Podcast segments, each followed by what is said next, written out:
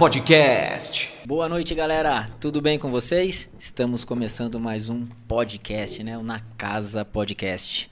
Primeiramente, eu gostaria de pedir para vocês aí que nunca participou do nosso podcast, que está aí assistindo, ó, para participar do nosso chat, para aproveitar o bate-papo hoje, que vai ser muito legal, tem que se inscrever no canal, tá? A gente é assim mesmo. Para participar do chat, tem que se inscrever no canal. E aproveita, dá uma moral pra gente. Ativa o sininho também para receber as notificações do nosso podcast. Hoje está um pouco diferente, né? Vocês estão vendo aí que eu estou sozinho aqui para apresentar esse podcast. Sozinho meu... nunca, tio. Ah, sozinho nunca. Estou aqui. A voz, a voz chegou. Estou com é, você. É, é Faz assim que eu me sinto até mal. É, é isso sozinho. aí. Mas eu tô sem o meu parceiro aqui, né? Da, isso? Das telas. Não, parceiro também? não, das telas. Ah, tá das bom. Então telas. Então é, é, isso aí. O, o Diogo, né? O Leandro é, não pôde estar presente hoje, mas o nosso podcast não pode deixar de acontecer. Ainda mais um dia de hoje com convidados tão especiais como estão aqui na minha presença presença na minha frente. Maiara e Everson, né? Muito obrigado pela presença de vocês aqui. É muito gratificante ter duas pessoas como vocês, com o conhecimento que vocês têm e com certeza vai passar para todo mundo que está assistindo e vai acompanhar e vai assistir futuramente o nosso podcast. É um assunto que eu tenho muita curiosidade. Não sou conhecedor, mas curiosidade tenho bastante. Então, primeiramente, eu gostaria que vocês se apresentassem para o pessoal que está assistindo ou que vai assistir passar a saber quem é a Mayara e quem é o Everson. Isso aí. Vamos lá, então. boa noite, pessoal. Bom dia, boa tarde para quem vai assistir depois. Isso. É um prazer estar aqui, Tiago. A gente agradece muito pelo convite. Nós que agradecemos. E, e, é um assunto, assim, né, de extrema importância. Sim. O mundo do autoconhecimento e tudo que vem junto dele. Sim, sim. Mas, me apresentando um pouquinho, eu sou Maiara, eu tenho 39 anos. Eu sou mãe do Arthur e do Guilherme. Mais três enteados, o Henrico, a Duda e a Ana Júlia. É, minha formação inicial foi enfermeira. Eu sou enfermeira, né? Trabalhei 13 anos na área. Olha só. Saí e aí me dedico hoje ao autoconhecimento e desenvolvimento humano. Que legal. Então, sempre cuidando de pessoas, né? Sempre. Mas eu brinco, Thiago, que eu precisei ficar 13 anos cuidando do corpo físico para entender que a cura começava em outro lugar. Que o corpo físico era só o que estava acontecendo em outro lugar. entendi. Entendi, Mayara. E você, Everson? É, meu queridão. Eu sou Everson, pai do Henrico, da Ana Júlia e da Maria Eduarda, casado com a Mayara. Ah, é verdade, eu esqueci, gente. sou esposa do Everson. E, na realidade, a minha formação é de direito, sou formado em direito, porém nunca exerci a advocacia.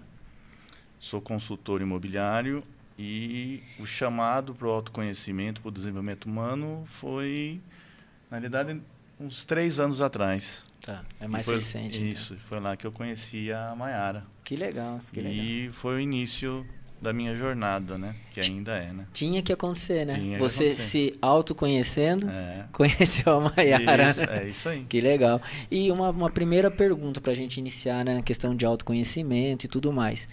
É, é uma religião é, o trabalho de vocês, a questão de, de sinergia que vocês trabalham, a, a questão do autoconhecimento que vocês trabalham, é, é, é considerado uma religião ou não?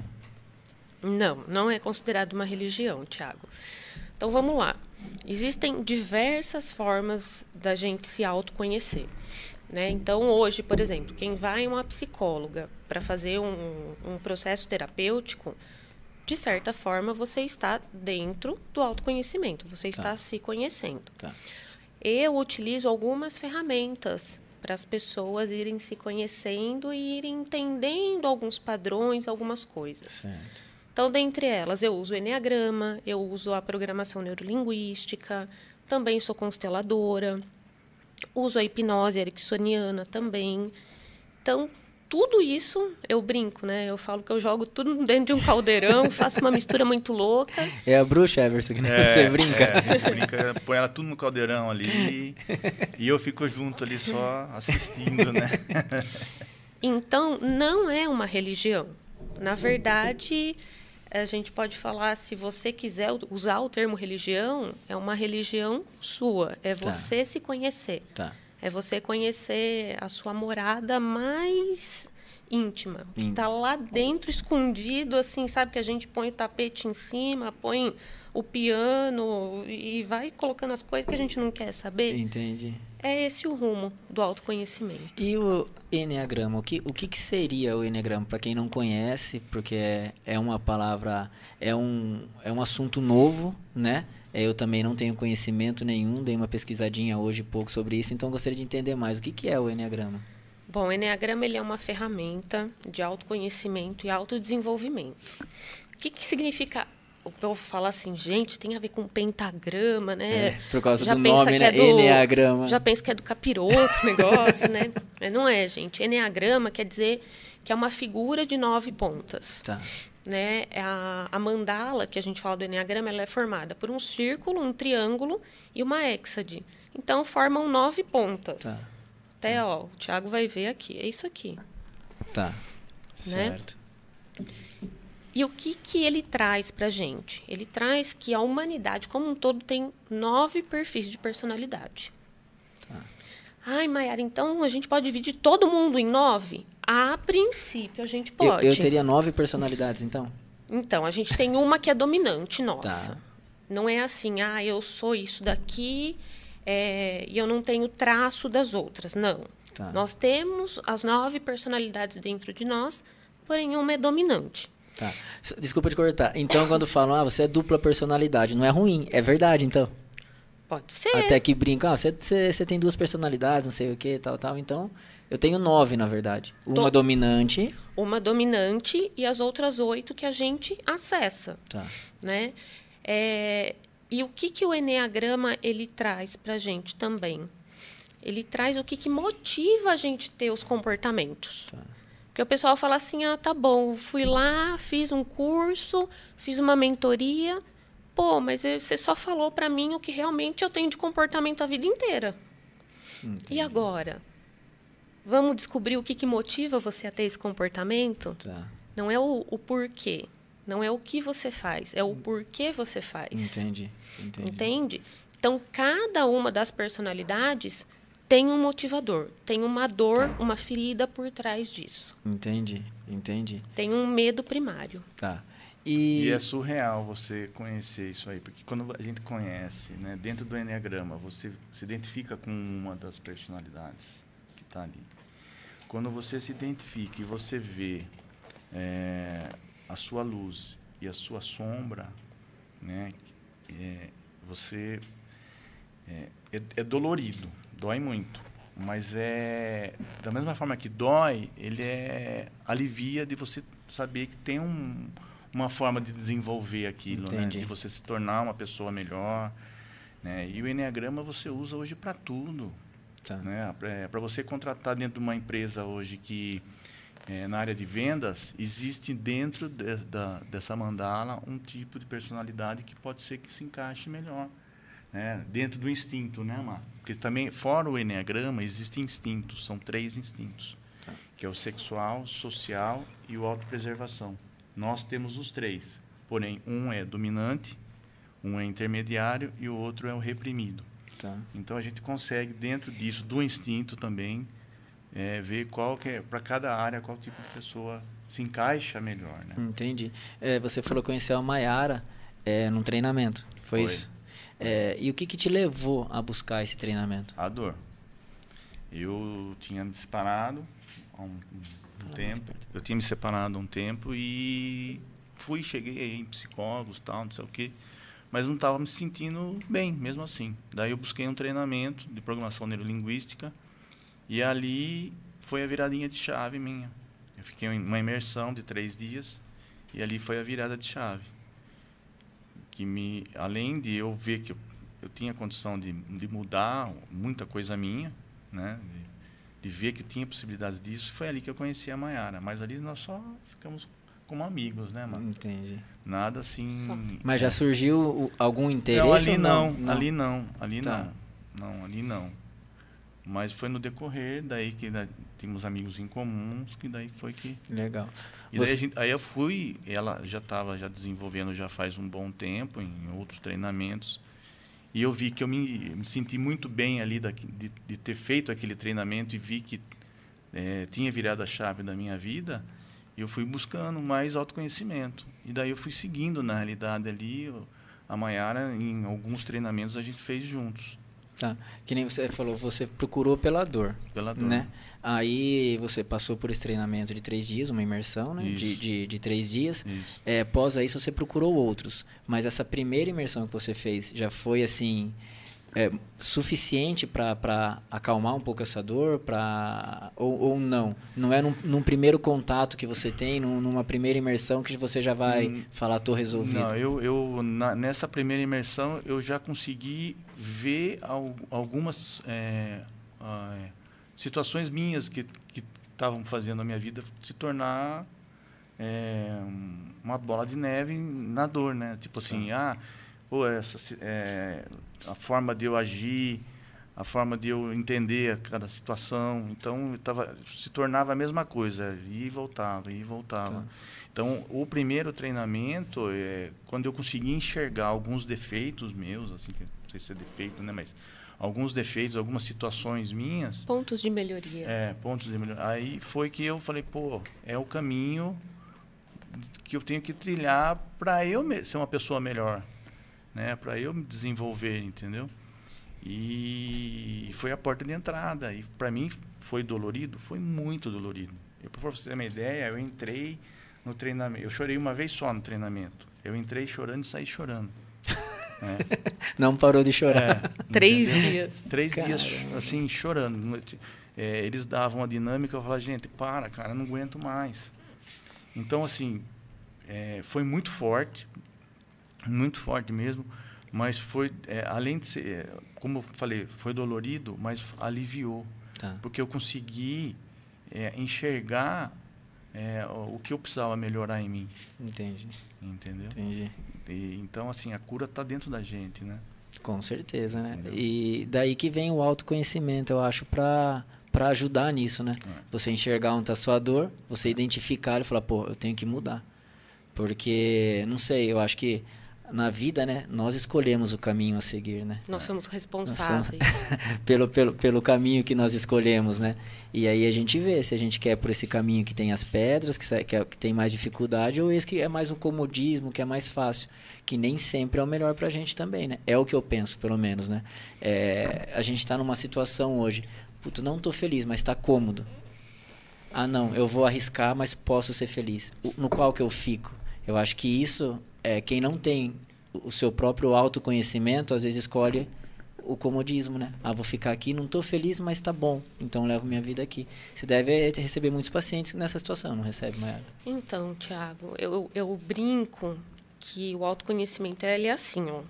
Você entra e continua, continua, continua. Nunca Não tem fim. Entendi. Não tem fim. A gente Entendi. sempre tem um ponto que pode melhorar. Tá. Mas no começo, ele é muito dolorido, por quê? Porque foi o que você falou, às vezes a gente está no comodismo, é. às vezes assim, tá ruim, mas tá bom, é, né? É.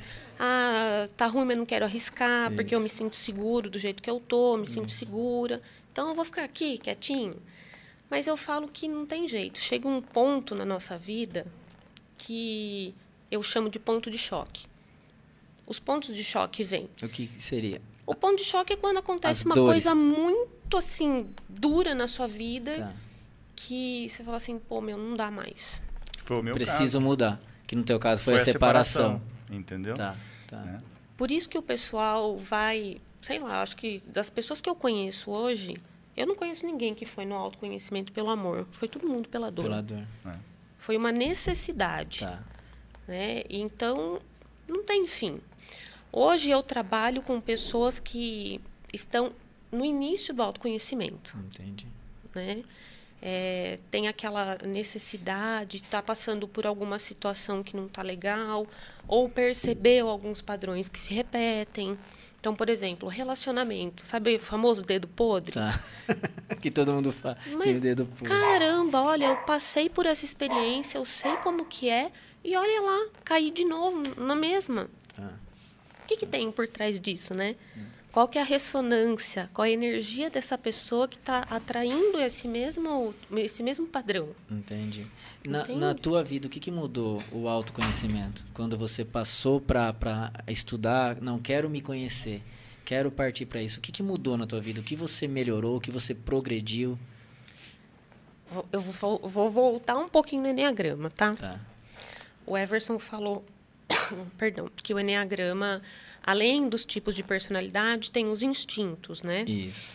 Por isso que eu falei para você que são nove a princípio. Tá. Que ele chega em 1944 possibilidades. Santo. É. é. muita coisa. Por isso que assim, né? Ah, dá para dividir em nove? Dá, mas a gente tem Poxa. 1944. e o que que acontece? Eu tenho, nós temos os três instintos. Tá igualzinho à Todo natureza. Todo mundo tem os três Todo instintos. Todo mundo. É a mesma coisa da natureza, tá. Tiago. Tá. Se você se embrenhar no meio do mato e ficar lá uma semana, você entra nesse ritmo também. Tá. Que é o quê? Autopreservação. O autopreservação é a manutenção da vida, a manutenção da, da energia do seu corpo. O que, que eu preciso para manter a minha vida, tá. para manter esse corpo? A energia sexual, que é a energia da criação. É fazer acontecer, faca tá. na boca. Tá. Quero fazer acontecer, concretizar. Tá.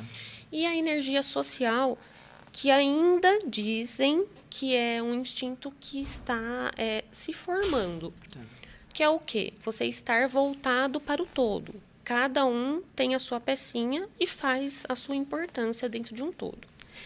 Quando eu entrei no autoconhecimento, eu entrei, fui fazer um curso de imersão também de três dias. Só que eu sou uma pessoa que eu gosto de mais a fundo. E aí eu falei, cara, eu preciso conhecer qual é a ferramenta que eles usam para dar essa dinâmica na gente, é. fazer a dinâmica.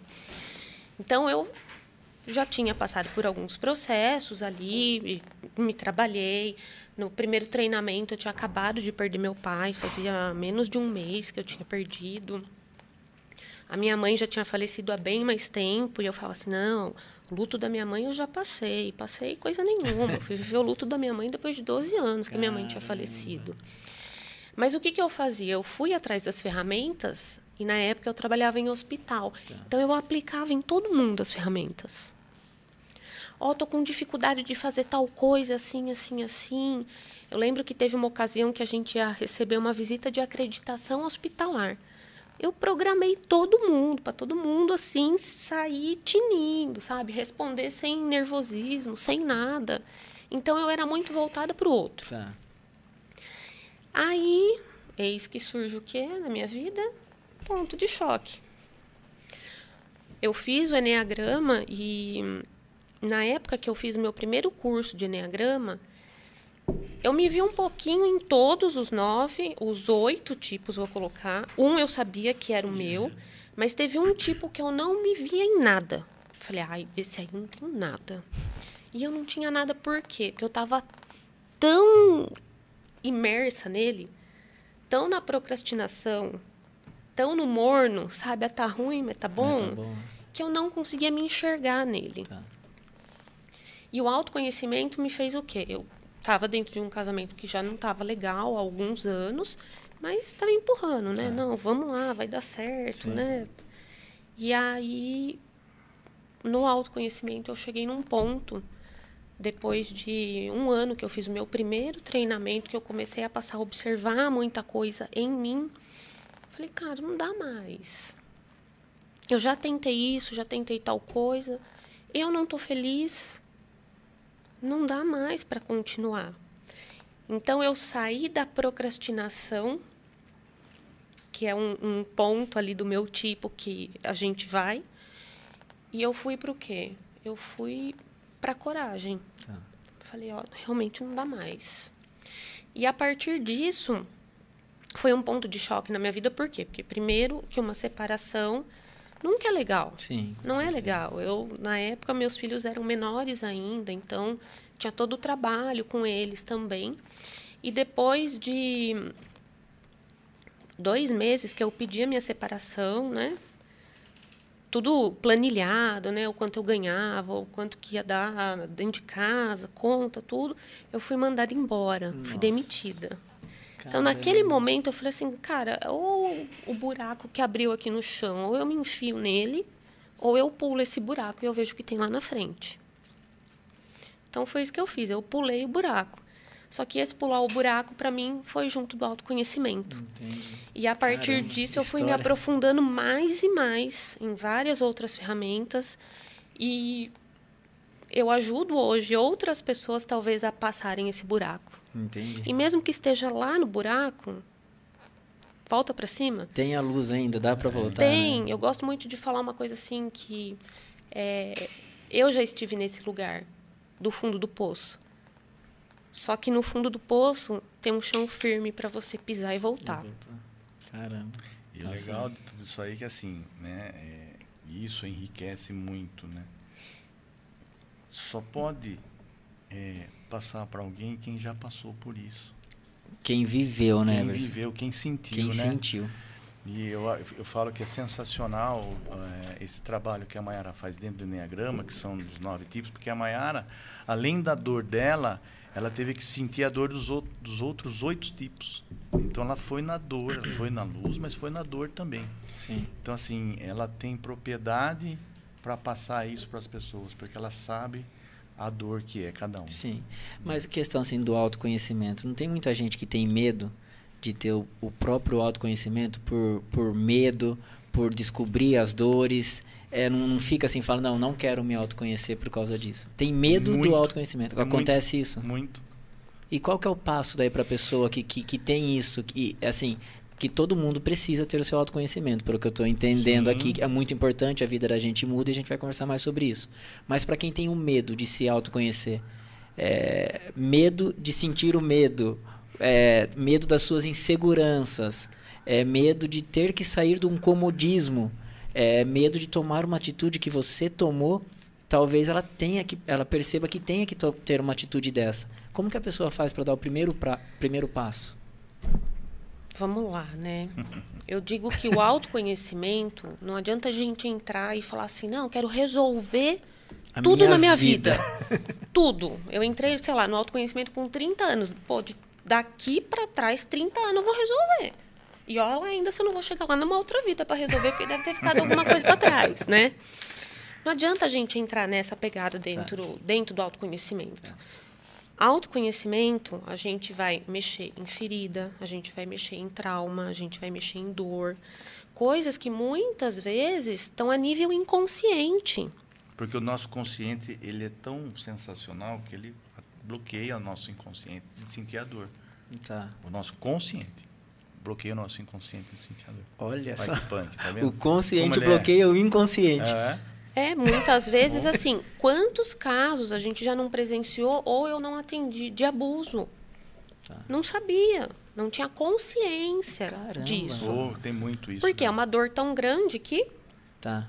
Deixa eu abafar isso aqui, porque não, não tem o sustentação. O corpo da gente faz isso. A mente da gente, né? A mente da gente não faz isso. Não tem sustentação, Tiago. Então, deixa eu abafar isso aqui até realmente a pessoa conseguir lidar com isso. Tá. Então a gente fala que o inconsciente ele equilibra a nossa mente consciente. Ele vai mandar informação daquilo que a gente está preparado tá, para lidar. Tá, entendi. Entrou no autoconhecimento, é preciso ter autocompaixão, auto-perdão e não sair como eu já vi muita gente fazer, pegando um chicotinho, sabe? Falar assim, ah, é tudo culpa minha. Tá.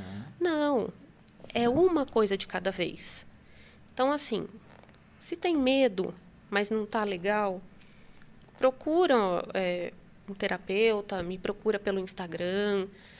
Vamos começar um passinho de cada vez. Tá. E não precisa ter medo, porque assim, é tudo muito sábio. Vai ser mandada a mensagem para o nosso consciente daquilo que você pode lidar. Tá. Tá. E eu acho que vai muito também da condução do terapeuta, sabe? Entendi. Então, por exemplo, teve uma sessão que foi muito pesada, não adianta você afundar mais, afundar mais. Tem que pegar aquilo que aconteceu e ir trabalhando aos poucos. Entendi. Porque dói. Dói demais, muitas vezes, é, o que está guardado ali. Sim, é, é, é o medo é, que eu te falei. É, eu, eu falo por mim, tá? É, eu, eu já fiz um, é, uma imersão de três dias, chamava Conexão. É, me esqueci o nome da, da pessoa. E mas eu fui com medo do que eu ia descobrir. Eu fiquei com medo de, do, de como eu ia me ver. Entendeu? É, do comodismo que eu vivia, se eu ia ter que virar a chavinha ou não. Tanto é que eu fiz esse e não fiz mais. Faz, faz, faz tempo. É de isso. alto impacto que ele fez, né? É. Fa, fa, faz é tempo. Diferente. Faz tempo que eu fiz. Foi bem legal. Foi bem legal. É, mas eu fiz esse e não fiz mais. Mas é, daí eu falo, eu fiquei com medo de descobrir os meus medos, de descobrir o que aconteceu no, no meu inconsciente que eu, que eu não lembro. E algumas coisas eu consegui acessar. É quando você fala, é, é como que faz para a pessoa? E não tem outra forma se não for. Eu, como a Má falou, é pela dor. É. Eu, eu me vi numa situação que eu nunca tinha passado, né? E falei, ou eu, ou eu mudo minha vida para mim viver, ser feliz, ou eu vou ficar no canto chorando. Sim. Né? É, viver fechado. Entendeu? Numa bolha, né? É, entendeu? Então, é pela dor. Eu acho que assim, e eu, nessa Quando está tudo bem, ninguém procura, né? né? Tem, chega uma hora que não tem como, você vai procurar ajuda. Sim. Você vai Sim. procurar ajuda. Então, é, que nem eu tentei várias coisas e cada coisa que eu tentava, eu via que não resolvia, via que não resolvia. A única coisa que eu, que eu fui, que fiz e resolveu, eu falei, opa, é aqui o caminho. E foi onde eu comecei a trilhar, trilhar o autoconhecimento. É, então, assim, quando a pessoa está no limite, eu acho que, é que ela vai buscar toda forma para ajudar, é, é, na dor. E é, é, é, muito difícil a gente conseguir acessar e conhecer o desconhecido da gente? Se você está aberto, não. Não? É, não está aberto. Tá. Agora eu pergunto uma coisa para você, Tiago. você conhece alguém que não tenha medo Alguém que nunca procrastinou, sabe? Ah, preciso fazer isso, mas... Hum. Não conheço. E alguém que nunca mudou, assim. Tipo, nossa, passou um ano, encontrei fulano de tal, nossa, parece que tá outra pessoa. Mudou de área. Fazia uma coisa, foi fazer, fazer outra. outra. Não sabia que o cara era bom nisso, de repente o cara explodiu. Você conhece alguém que não tenha passado por hum, isso? Não conheço. Todo mundo passa. Todo mundo. Todo mundo. E isso o Enneagrama traz pra gente. Entendi. A nossa personalidade, ela é formada através do medo. Entendi. Por que, que a gente tem a personalidade? Ela é criada para a gente sobreviver aqui nesse mundo. Tá. Então, todos nós passamos por isso. Entendi. Né? É, é uma desconexão, aí, de repente, você se dá conta, tipo, o que, eu estou fazendo aqui, né? começa a vir o medo mesmo, medo, medo, medo, medo, e de repente, puf, cria-se a nossa personalidade para a gente sobreviver. Tá. Então é muito bom a gente ter essa personalidade, porque senão a gente não dava conta de estar aqui, não. Sim, sim. É, é, você comentou, eu, eu vivi, achei que tinha vivido um luto, mas eu vivi, eu vivi o luto da minha mãe 12, 13 anos depois, você comentou, sim, né? Sim. É, mas você disse que viveu o luto depois desse tempo todo porque você auto se conheceu e realmente viu que é a dor ou não? O porquê viveu esse luto depois de tanto tempo? É, quando a minha mãe faleceu, Thiago, eu falei assim, não, eu estava preparada para isso. Minha mãe teve câncer de fígado, foi assim tá. muito rápido o que tá. aconteceu. Foram menos de dois meses do diagnóstico até a morte Caramba, dela. Rápido. Não, eu estava preparada já para isso, porque eu sabia que não tinha muita solução, o prognóstico era ruim. Só que no fundo, no fundo, esse meu preparo, vamos abrir aspas, era o quê, né? Era uma dor tão profunda que eu não queria assumir. Falei assim, caraca, eu perdi minha mãe. Tá. Caraca, olha, eu tô grávida hoje e eu não tenho minha mãe aqui para me ajudar. Grávida, não. não. Ah, tá. Eu engravidei seis meses depois que a minha mãe faleceu. Caramba. Então era uma dor muito profunda. Tá. Era a dor de falar assim, acabou, não tem a minha Sim. mãe aqui fisicamente. Tô no buraco, né? Não tem, não tem. Então o que, que eu fiz? Não, eu estava preparada já. Estava preparada. Tranquilamente. E aí, dentro do autoconhecimento, por dinâmicas, utilizando programação neurolinguística, hipnose, é, a minha formação própria do Enneagrama mesmo, que a gente tem que.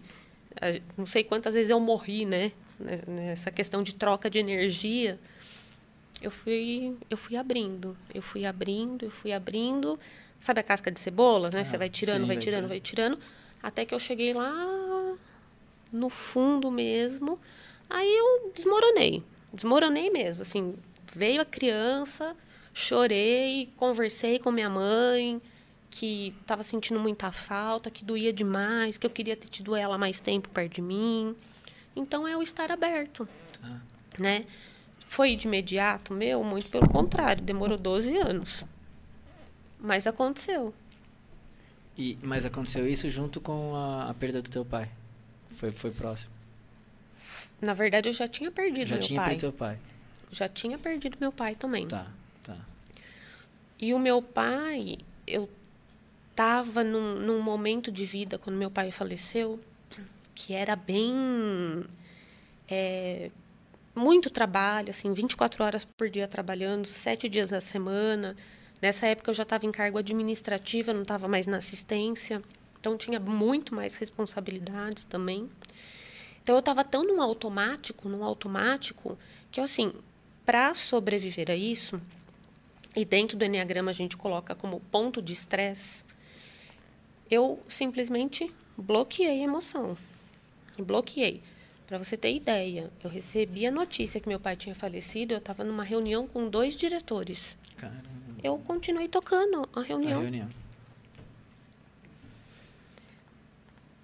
Saí da reunião, aí fui, ajudei o que tinha que ajudar em todo o trâmite, tudo. E o pessoal fala assim para mim, mas você é muito doida. Porque eu lembro exatamente, no dia seguinte tinha o show do YouTube. E eu enlouquecida para ir no show do YouTube. Eu não tive dúvida. Eu fiz o sepultamento do meu pai, eu voltei para minha casa, me arrumei e fui para São Paulo no show. Então, assim, você acha que eu estava sentindo alguma coisa? Eu estava totalmente anestesiada. Anestesiada. Só que foi mais rápido do que da minha mãe, né? Mãe. Sim, sim. Foi mais rápido, assim, Entendi. de cair minha ficha e falar assim, pô, sente a falta. Com certeza. Faz parte, né? É. Você comentou de, de hipnose. É, a hipnose, qualquer pessoa pode ser hipnotizada e a qualquer momento? Fale você, mano. Pode. É? Pode. Porque assim... A gente fala que não existe é, pessoa que Eu não, não vou pedir entra... pra você me hipnotizar, tá? aí, ó. Falando de hipnose. Tá vendo? É um sinal isso. É, a gente fala que não existe pessoa que não consiga ser hipnotizada. É. Na verdade, existe a pessoa que conduz, que, ah. que na verdade a gente chama de hipnólogo, que não consegue fazer com que a pessoa entre no estado. Tá, tá, tá. Ficou firme? Acho que ficou. Ficou. E porque assim, a gente via. Oxi. Fala pra ver se não vai ficar baixo. Fala, fala. Tá assim, boa. não. É, a gente via na televisão, questão de hipnose, né? É a clássica que você vê lá. É, é mas, mas hipnose aquilo... de palco, Então, né? mas isso aí é verdadeiro ou é, é mentira? É verdadeiro. É, é verdadeiro? É verdadeiro. Porque é, eu sou muito que nem falo Santo Tomé. Tem que ver pra crer, eu tenho que sentir. Eu sou. Ih, eu já tô vendo você no tipo do Enneagrama aqui, Thiago. eu, eu, eu, também sou assim. É, eu até comentei com você outro dia, né? Assim, eu, eu sou, sou meio que, que, que duro pra essas coisas aí. E eu. eu na televisão eu falava, ai, cada charlatão fazendo isso. Ah, imagina, a pessoa tá hipnotizada, come uma cebola, tá normal, faz não sei o que, tá normal, tem medo de um bicho, pega, tá normal, dá uma estrala no dedo, puta, não lembro de nada. É assim que acontece? Então, primeira coisa, a hipnose não é que você não lembra de nada. Ah, vamos lá, tem três tipos de hipnose. Hipnose de palco, tá. que é essa que o pessoal vai, come maçã, e é, é, come uma cebola achando que, achando é, maçã. que é maçã. Isso, é. É, tem a hipnose clássica. A hipnose clássica, os comandos são dados e a pessoa que está sendo hipnotizada, vamos colocar assim, né, que é uma alteração ali no estado de consciência, ela vai fazer o quê? Ela vai seguir aquela ordem. Tá. E tem a hipnose ericksoniana, que é a que eu trabalho, que faz o quê? Eu sugestiono.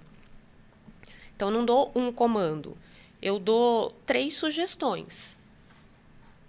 Quem vai seguir é a mente da pessoa. Entendi. Então, muita gente fala assim, ah, eu tenho medo de fazer hipnose, de, de não lembrar de nada. Gente, eu faço hipnose online. Caramba! Online. Por online quê? Online dá certo. Porque você está consciente o tempo inteiro. Esse negócio de, ai, tenho medo de ir não voltar, não existe, não existe. isso. Não tá. existe. Mas a questão que nem eu tô, ó, nessa, nessa imersão que eu fiz, é, eu fui, não sei se, se é chamado de hipnose, faz muito tempo, eu não lembro. Eu até comentei com você, né, Verso? É para eu voltar, voltar, voltar, voltar até tentar chegar no útero da minha mãe, uhum. né? Aí eu deitei no colo de uma de uma pessoa que fazia parte lá do grupo, tal, tal, e fiquei todo encolhidinho, tal, tal, e realmente eu eu ah, lembrei de tudo? Não. Lembrei de alguns pontos que eu falei, puta, deve ser mentira.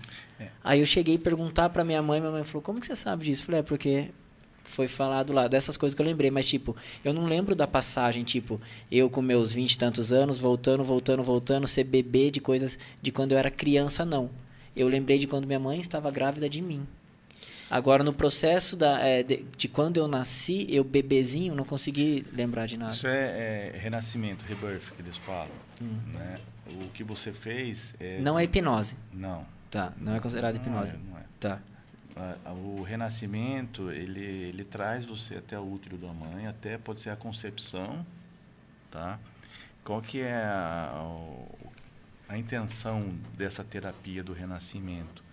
É bloqueios, tirar bloqueios seus, traumas, entendeu? Você ter uma nova visão. Então a gente leva você até o ou a gente faz essa regressão que, que não é regressão, é uma não é uma hipnose, não né? é uma hipnose. Porque a tá. gente porque, porque você mesmo. vai estar tá. consciente, você pelo menos aqui eu faço, que é o renascimento, você vai estar 100% consciente. E existem algumas formas que a gente põe alguns pontos de choque que houve na sua vida e a gente vai trazendo você traz um ponto de choque e a gente ressignifica aquilo. Volta mais um pouco no outro ponto de choque que você vai estar tá, vai ter feito uma anamnese a gente ressignifica aquilo. E vai voltando até o útero da sua mãe. Depois a gente tá. traz você de volta. Então a gente vai dar um, um, uma outra visão para aquela situação que você passou. Tá. Hoje nós temos consciência, na época nós não tínhamos. Tá. Porque nós éramos crianças, então a gente tinha um, uma visão daquilo. Hoje, adulto, nós temos outra. Entendi. Então eu consigo fazer você entender o que aconteceu com você lá atrás. Então você tem uma nova visão daquilo, ressignifica aquilo. Entendi. Existe essa forma. E existe a outra que a gente deixa você livre. A gente vai voltando você, eu não falo nada, e você vai voltando até o útero da sua mãe. E daí a gente faz o nascimento seu. E, até, e traz você de volta. Entendi. E esse é, vai aparecer o que tem que aparecer, porque o campo vai mostrar, o campo energético mostra o que é a sua é, você está preparado para ver. Tá. Então, o que, que pode acontecer dentro disso aí? Mas você é consciente, tá? Você pode é, ter visões, pode ter, é, ter sensações. sensações, emoções, entendeu? E isso fica muito, é muito forte. Isso é, é assim, para mim, é uma das coisas que curam muito tá. o renascimento. Tá. Isso Ele é aí é já, já, já, é considerado um autoconhecimento, então? Também. Também. Porque eu estou vendo dores que eu Sim. passei lá atrás que Isso. eu não tinha conhecimento disso. Sim. E muitas vezes são essas as primeiras dores que a gente tem, para começar, né? O nascimento já é a primeira sim, dor que sim. a gente tem. Já é um trauma, né? Já sim, é um tá trauma. Quentinho. É. É, já né? sai para esse mundão é. aqui. É, mas é, é o nosso. Tô tão protegido lá, Isso, né? É. Nosso primeiro trauma é o nascimento, seja do jeito que for, parto tá. normal, cesárea, cesárea. Não, independente. É, então, é uma forma de autoconhecimento, por quê?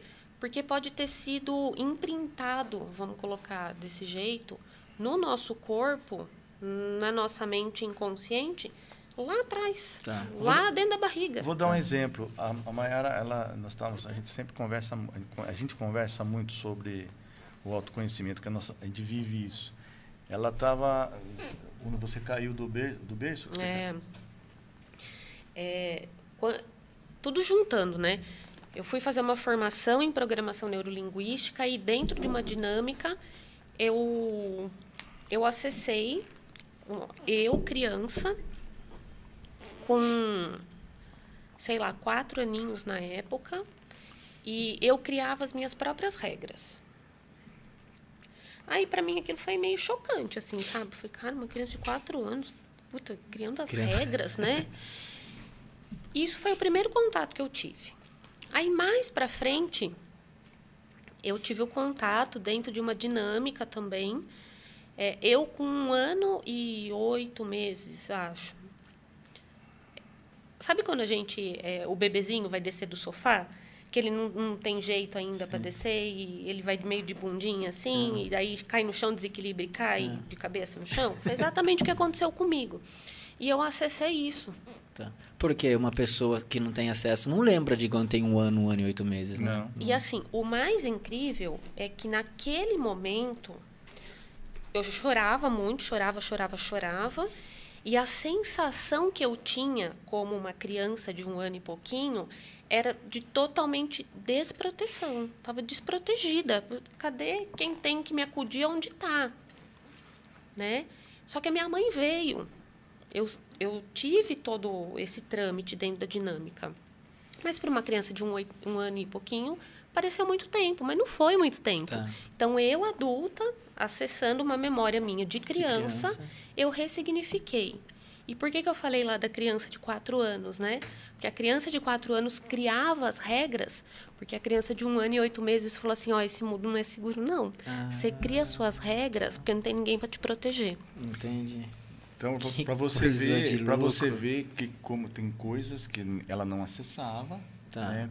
Ela acessou com o autoconhecimento e o renascimento faz isso também, leva você lá na, no dia que ela caiu da, da do, do sofá, sofá você olha, vê, sente aquilo. Então, isso que eu ia perguntar, você não só lembra, você sente, então? Você sente a dor não, que você, você sentiu? Pode, não, pode Física? Ter. Física não, Física. você não tem sensações, dores pode ter, assim? Pode ter. Pode, pode ter. Pode, pode, ter. Pode ter. Não é que é. todo mundo vai ter. Tá. Mas pode, pode ter. ter. Tá. Aí depende muito de sensibilidade só... de cada pessoa é, para sentir isso, tudo é. a flor da Ou você mesmo. pode só lembrar, puta, ver, enxergar, né? Ver, assim. Tá. Ou você sentir, né? Tá. Ou ter uma emoção daquilo. Leva você. Então, daí, quando leva você até lá, você come, e traz você de volta, você tem um novo entendimento, que foi o que ela teve. Tá. Né? Ela teve Caramba. um novo entendimento para aquilo.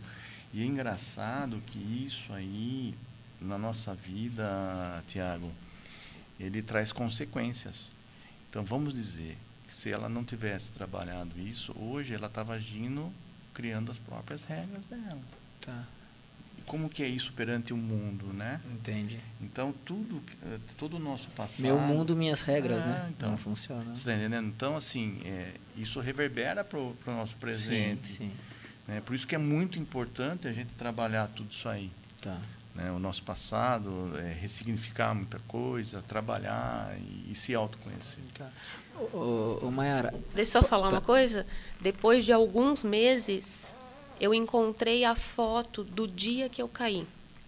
E eu estava exatamente assim, que eu lembrava, eu tava com um vestidinho rosa, com um rabinho de lado, assim, bem pouco cabelinho, e eu estava com uma boneca, pois eu encontrei a foto, eu sentada no sofá com a boneca do lado, com o vestidinho Olha rosa, essa. daquele jeito. Então, só assim, ah, será que aconteceu mesmo? Aconteceu. aconteceu. A foto está aqui para tá provar, né? Ô, Mayara, assim, é, com todo o autoconhecimento que você tem hoje, que é claro, você falou, todo dia a gente está nos conhecendo. Mas quando você era lá criança, pequena, se tornou adolescente, jovem, tal, tal, é, você esperava se tornar a mulher que você se tornou hoje? Ou não? Você tinha uma visão completamente, ó, eu, eu sonho em, em ser mãe, eu sonho, eu sonho em me casar, em ser mãe, ser assim, assim, assado. Ou com autoconhecimento você mudou tu, todos os planos que você tinha de, de uma visão de mulher que você seria, mudou completamente? Eu sou muito agradecida por tudo que eu passei, em primeiro lugar, sabe, Tiago? Porque às vezes as pessoas elas ficam se lamentando, entram num drama, né? Falo, cara, ainda bem que eu passei por tudo que eu passei. Os é porque você tem um autoconhecimento. Exatamente, mas é exatamente Sim. isso. O perrengue que eu passei lá atrás fez eu mudar tal rumo na minha vida, fez eu ter uma percepção de algo diferente que me tornei o que eu sou hoje.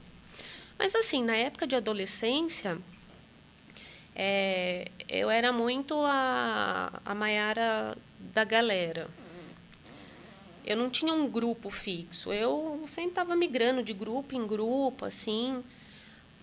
Tinha o sonho, sim, de ser mãe, queria ser uma boa profissional, mas assim, fui decidir que eu queria fazer enfermagem na última hora, sabe, em cima da hora, assim, falei, não, é isso aqui que eu quero fazer. Tá. Fui fazer. Só que olha como é engraçado, né? Eu não, não me via uma pessoa é, gananciosa, ambiciosa, ambiciosa, tá. né? Só que quando eu fui prestar vestibular, falei, cara, eu vou passar na melhor faculdade de enfermagem que tem no Brasil. Eu vou passar. Eu, eu posso não passar em outras, mas nessa, eu vou eu passar. E eu passei.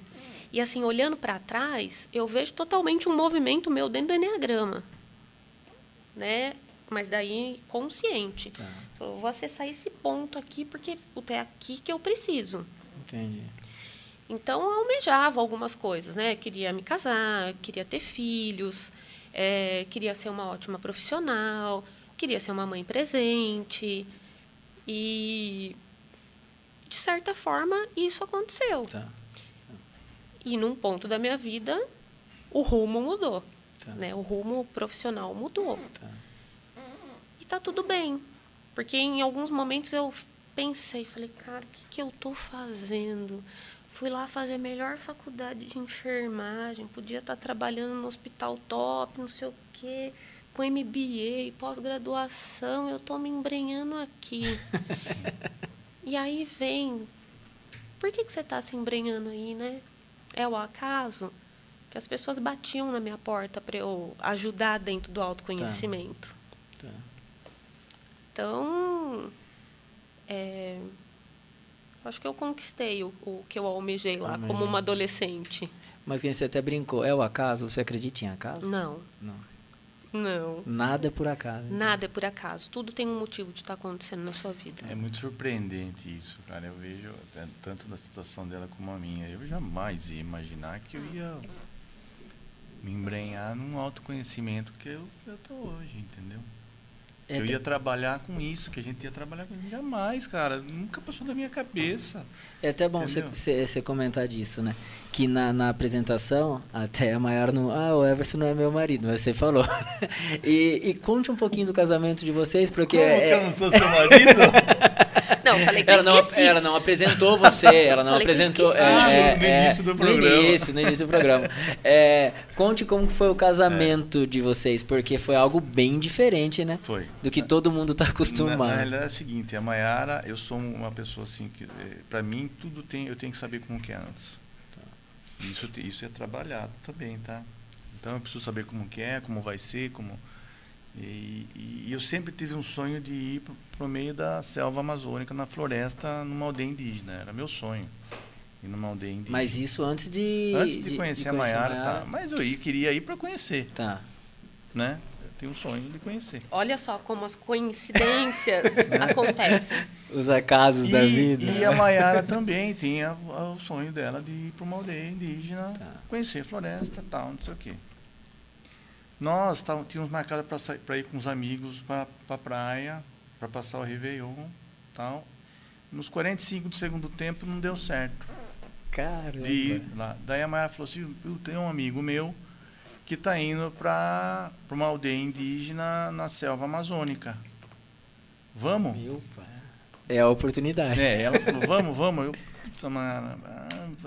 vamos. E vamos casar lá então. Veja se, o, se eles casam a gente lá. Tá Caramba. É. Foi tudo assim de. Foi. É, mas assim, Muito a história rápido. é um pouquinho mais longa. É, é um pouquinho mais longa. Não, a história do casamento, né? É. É, num dos cursos que eu fiz, eu conheci um casal, ah. que eles são do, do, da região norte do Brasil. E eles já há muitos anos eles fazem esse retiro de virada do ano na mesma aldeia. Ah, tá. Final de ano, então, que acontece. É. Tá. Mas, assim, dentro da aldeia tem algumas outras datas. Tá. Mas eles, especificamente, é essa data. Ai, Mayara, vamos, vamos, vamos, né? E, assim, quando eu os conheci, era tipo novembro e eles iam dezembro, dezembro. virada do ano. Falei, não, agora não dá. Aí, no ano seguinte, eu falei pro Everson, falou assim, olha, eu tenho um casal de amigos que faz uns retiros da hora aí, né? ah, vamos, né? Vamos, vamos, vamos. Aí a gente começou a ver. Só que a gente já tinha combinado com o pessoal de ir pra praia, tudo, passar o Réveillon. E a gente falou, ah, não, vamos Fica ficar, pro próximo vamos ano, vamos pra praia mesmo. A gente tava vendo passagem aérea, a passagem aérea tava muito cara, né? Ah, não, deixa quieto. Aí mandei mensagem para ela, falei assim, ó, não, não vai dar pra gente ir mesmo, né? Com muita dor no coração, eu saí do grupo, né? Porque eu já tava até no grupo já do WhatsApp, lá tudo. Doeu, E ela quer um assim. social dominante, né? Tá. Então, assim, ela tem que estar no grupo. E aí eu saí do grupo. Aí em novembro a gente foi pra praia. A gente falou assim, ó, a gente precisa começar a movimentar, né? Confirmar o pessoal, porque tem lista de compra pra fazer, organização, né? Da... Do Réveillon. Todo mundo, Thiago, dando pra trás. Não, não vai dar pra Caramba. ir, não vai dar pra ir, nananã, nananã. Aí uma hora virou e falou assim, viu? Tá nós dois. Vamos pra praia nós dois? Eu falei, agora. Eu pensei na hora. Eu pensei, falei, puta, é a data exata do retiro. Mas não falei nada. Eu subi. Você já imaginou o preço da passagem tudo? Não, eu subi pegar o meu celular na, na parte de cima de casa. A hora que eu peguei o meu celular, tinha uma mensagem dessa minha amiga. Ela falou assim: Mai, eu não desisti de vocês no retiro. Poxa. Aí eu desci, é eu fiquei forte, quieta. É forte. Eu desci, eu falei pra ele, e agora? Ele virou pra mim e falou, ah, vamos pra floresta, então. Aí mandei mensagem pra ela, falei assim, viu, vai dar pra gente ir? Não, dá pra ir, porque eles orientam fazer uma dieta antes, já tinham começado. Não, mãe, dá pra ir, a gente não desistiu de vocês, não. Mas vai dar pra casar a gente lá na, na aldeia, né? Vou conversar com o pajé, eu dou o retorno pra vocês. Mas independente disso, era vontade da gente estar lá. Casa. Eu entrei na internet, consegui passagem aérea mais barata do que quando a gente estava vendo antes, com voo direto. Porque Caramba, é, em Rio Branco é, tem poucos voos. Tá. Então, assim, aí eu falo, pô, é coincidência? Não tem como ser coincidência. É o destino mesmo. É. Tinha que ser. E aí o. Olha só, né? O movimento que causa. O pajé da aldeia, ele saiu da aldeia junto com a companheira dele, que eles estão quase 40 anos juntos, para se casarem. Oficializar Finalizar mesmo. O casamento deles. Deles. Por quê? Porque ele falou assim: eu não me sentiria à vontade de casar um casal se eu, perante a lei, não estou casada. Caramba. Caramba. Então, o nosso casamento foi o primeiro casamento branco da aldeia. Que legal. E o engraçado, porque daí quando aconteceu esse, esse movimento de não, vamos, vamos, fechou as coisas. E eu falei, Mayara, mas eu preciso entender como que é isso. Eu falei, não, só pega as coisas e vamos, vamos, vamos. Não, Só não vai, é é, assim. só falei, vai. Não, eu falei, não é assim, não é assim, eu preciso entender. Ela falou, pera um pouquinho. E eu, é, hoje está bem menos, tá? É, é, eu tenho um movimento que, assim, eu gosto de estar no controle das coisas. É um movimento meu, que, que eu trabalho isso dentro do autoconhecimento. Tá. Então, e ela já expert nesse assunto, ela falou, tá, então, peraí. Pós-graduada. Peraí, então você quer entender tal, pá, tá, então vou pôr você para conversar com, com, o com o responsável. O casal, né, que, casal que ia que- levar a gente. Aí colocou, tudo bem, eu não conhecia o casal, só ela. Ela tinha feito treinamento. Oi, tudo bem? Ah, tudo jóia, tal, não sei o quê. Vamos. Ah, eu, eu que preciso entender. Ele falou assim, o que, que você quer entender? Não, ele falou assim, só vou te falar uma coisa que vai É, responder foi- 90% a talvez primeira das coisa suas que ele falou, perguntas. primeira coisa que ele falou. Você não tem controle de nada. Pô, tá aí, acabou. Como que eu vou? Cara, eu desmontei, mano. Eu gosto de não estar no controle de Eu tudo. desmontei, cara. Eu Só que eu já tinha fechado, já tinha dado a minha palavra, para mim, palavra. Já Vale tinha dado, falei, eu falei, bom, beleza, vamos embora, né? ah, bom, beleza, a gente foi. Aí, para arrumar a mala, cara, você, é, você vai pro meio do mato, numa aldeia, O que, que eu vou levar? né? Eu levei uma farmácia inteira, meu amigo. Entendeu? Ela não tá nem aí. Ela, se precisar dormir no chão, ela dorme no chão. Eu já sou mais. é, eu preciso ver como que é e tal. Bom, a gente pegou, fez as malas e pum, fomos pra, Rio Branco. pra Rio Branco. Chegamos em Rio Branco, beleza, tal, e eu. E eu, e eu, cara, sou uma pessoa assim. Que eu gosto de conforto, entendeu? Eu não vou pra sofrer, né? Cara, Viajar, como, gastar pra sofrer. Bom, de Rio Branco até Tarauacá, que é a cidade onde a gente vai Pernoita. pernoitar, e daí tem mais uma hora que a gente vai pegar o barco, daí que sobe cinco horas de voadeira no meio da selva amazônica. Mas até aí tudo bem, mas de Rio Branco até Tarauacá, meu amigo, 12 horas dentro de um ônibus. Micro-ônibus. Micro-ônibus sem ar-condicionado, amigo. Você tem noção? Com a janela fechada, né? Porque era para ter ar-condicionado. Você tem noção o, o, o, meu humor como tava lá dentro? Imagino. E a turma agitando tal, beleza. E você, a gente, prestes a casar, né? É, não, a gente até então, ah, vai casar, mas a gente não sabia nada, né, mano? A gente, na verdade, eles, não eles, soube de eles nada. Eles não falaram nada. Que ia nós. mesmo casar, é, não tinha Não, não, porque assim, ah, vou conversar com ah, o pajé, tá. mas não falou mais nada. Tá, tá. Bom, 12 horas de... De, de, de, de ônibus. De ônibus. Micro-ônibus. Ah, o meu humor tava... Você não tem noção. a pior companhia era o Everson, senhora, né? cara. E eu, eu assim... Beleza, chegamos em Tarauacá, tomamos banho, dormimos, no outro dia cedo nós saímos, aí foi uma hora, nós chegamos na Vila São Vicente, São Vicente que é uma hora dali de Tarauacá, onde a gente pegou o barco. E ali é uma voadeira. É. Aí nós fizemos cinco horas no meio da selva amazônica. No subindo o rio. Subindo o rio. Cara, ali eu vi as coisas mais lindas da minha vida, cara.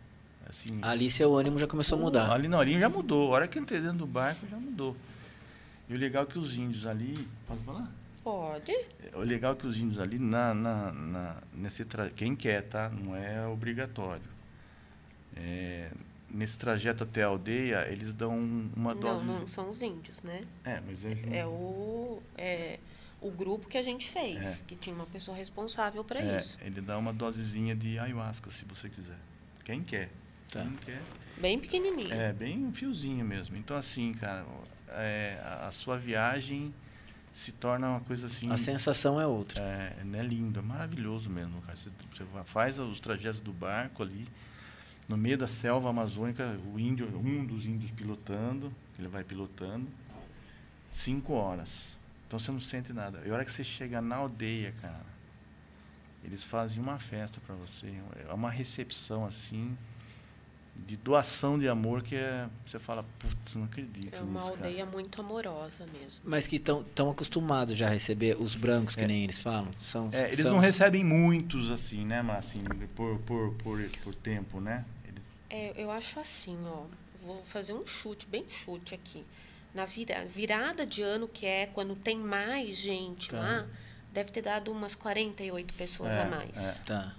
Tá. que, é, esse, esse, esse senhor, essa pessoa, esse nosso amigo que leva a gente, ele já está lá desde o começo da aldeia, faz, fomentando isso. Né? É ele que Levando- tem o acesso, É, então, a conseguir levar as Isso, pessoas. é, e fomentando para levar as pessoas lá, para conhecerem a cultura deles, conhecer a vida deles, né? E a gente valorizar isso, né? E, E o e- que é mais belo, Thiago? Assim, é uma missão que esse casal tem de É. levar as pessoas, Tá. o branco, para lá. tá. Mas por quê? É isso que eu ia perguntar. É, é, O que, que mudou na vida de vocês? Ah, tá, eu queria, sempre tinha vontade de ir e tal, tal. Mas o que mudou? A vontade é uma coisa, depois que você conhece, pode ser outra. Pode se decepcionar, como pode realmente virar uma chavinha da vida pro lado positivo. Para vocês, o que, que aconteceu? O porquê de ir lá e conhecer? E, e as pessoas têm essa curiosidade. O que, que acontece de bom lá?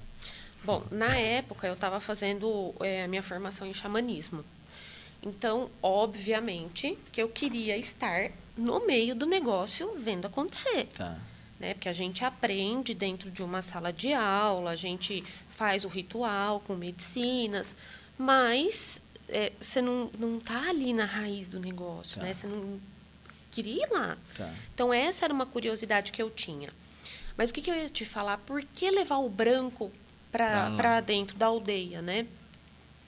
Você sabe que com, com toda essa cultura que a gente tem, é, foi se apagando a cultura do índio. Sim, com certeza. Né? O índio ele foi indo muito para a cultura do branco. Só que quando o branco chega na aldeia e fala assim, olha, eu estou aqui porque eu quero conhecer a medicina de vocês. Eu estou aqui porque eu quero conhecer o rezo de vocês. Eu estou aqui para você me explicar o que, que é essa tal de dieta que vocês fazem. Eles retomam a cultura deles. Tá, entendi. Então, assim, é a curiosidade do branco ir para lá faz com que o índio retome a cultura dele. As origens, né? Exatamente. Origens. É, é quando está mais aflorado a cultura deles, para quê? Para ele passar para você. Tá. Falar assim, ó, as danças aqui são desse jeito. Aí eles se vestem a caráter.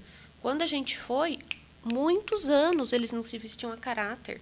Caramba. É. é. Você fala vestir a caráter, na verdade, não é vestir, né? Sim. É usar aquela saia, só né? Saia, só, só, a saia. Só a saia. As pinturas com é. Deu risada, toma. É o famoso seios de fora, as mulheres, sim, tudo, sim. né? E, mas daí, assim, vocês, qual que é a vestimenta de vocês daí? E olha só, aí eu vou te falar. assim, você fica. Ah, é? é? Você fica à vontade. Tá. Eles não vão reprimir em nada. Tá. Eles vão, muito pelo contrário. Quando é, a gente foi, vou falar a sensação, né? Que você tem o baque, assim, você chega, as índias estão todas com o peito de fora, tá. né? E aqui, a nossa sociedade, a mulher esconde, sim, né? Sim. Esconde. O homem pode ficar sem camiseta, tudo. Isso. Porque até a, a, a, própria mama da mulher é uma coisa mais sensualizada, sim, enfim. Lá na aldeia não tem isso. Então, olha o trabalho nosso de mulheres brancas que estavam lá. Todas as mulheres ficaram de peito de fora. Caramba. E assim, foi, foi algo, ficar de peito de fora é, é um orgulho. Mas sabe? de primeiro momento daqui... para você, quando que você chegou, você mulher no caso, chegou e falou, não, falou, vamos tirar, vamos ficar de seios de não, fora. Não, eu não fiquei. Ah, você não A ficou? A princípio eu não fiquei. Tá. Eu casei de peito de fora. Tá. Se você viu o vídeo, tá lá. Eu postei o vídeo ela com o peito de fora. Eu não vi. O... Porque nosso entendimento é outro. Sim. Não, não, então mas, não então, tem a maldade não dentro não, da mas não tem maldade. Qual que foi que você falou? Eu não cheguei, não fiquei de ser de fora. No então, meu casamento, sim. Por quê? Porque assim, a gente tem a visão assim, nossa, eu vou ficar aqui de peito de fora, o né? O que, que outro vai estar tá vendo. É... Ah, tá. Tem, é. Você chega tem com essa um visão, estigma, então. Tem tá. um estigma, tá. né? E aí você percebe que Cara, a maldade está dentro de você. Tá no, no, como que é? No, no olho de quem enxerga, não é, é. isso? Tá aí dentro de você. Tá. Qual que é a questão de você ficar de peito de fora aqui, junto com todas as outras que estão, tá. junto com todos os índios que estão, não existe essa maldade, tá. né? Então, para todas as mulheres que estavam lá, foi uma questão assim muito de libertação. Tá. De libertação, sabe? Tá. Até pelo próprio feminino, né? Que precisa se conter. Infelizmente, a gente vive ainda numa sociedade machista, machista por sim. todo o patriarcado que veio antes. Tá. É muito enraizado isso, no ponto de, ah, uma mulher não pode usar uma saia mais curta porque, se acontecer alguma coisa, a culpa é dela. É, é. Né? Então, a gente chega lá e, com o passar dos dias, você fala, cara... Isso não existe. E isso é autoconhecimento. Tá o que mais na minha vida que eu não estou fazendo, que eu tenho vontade de fazer por conta de um julgamento da sociedade? O que a sociedade irá dizer de mim? Entendi.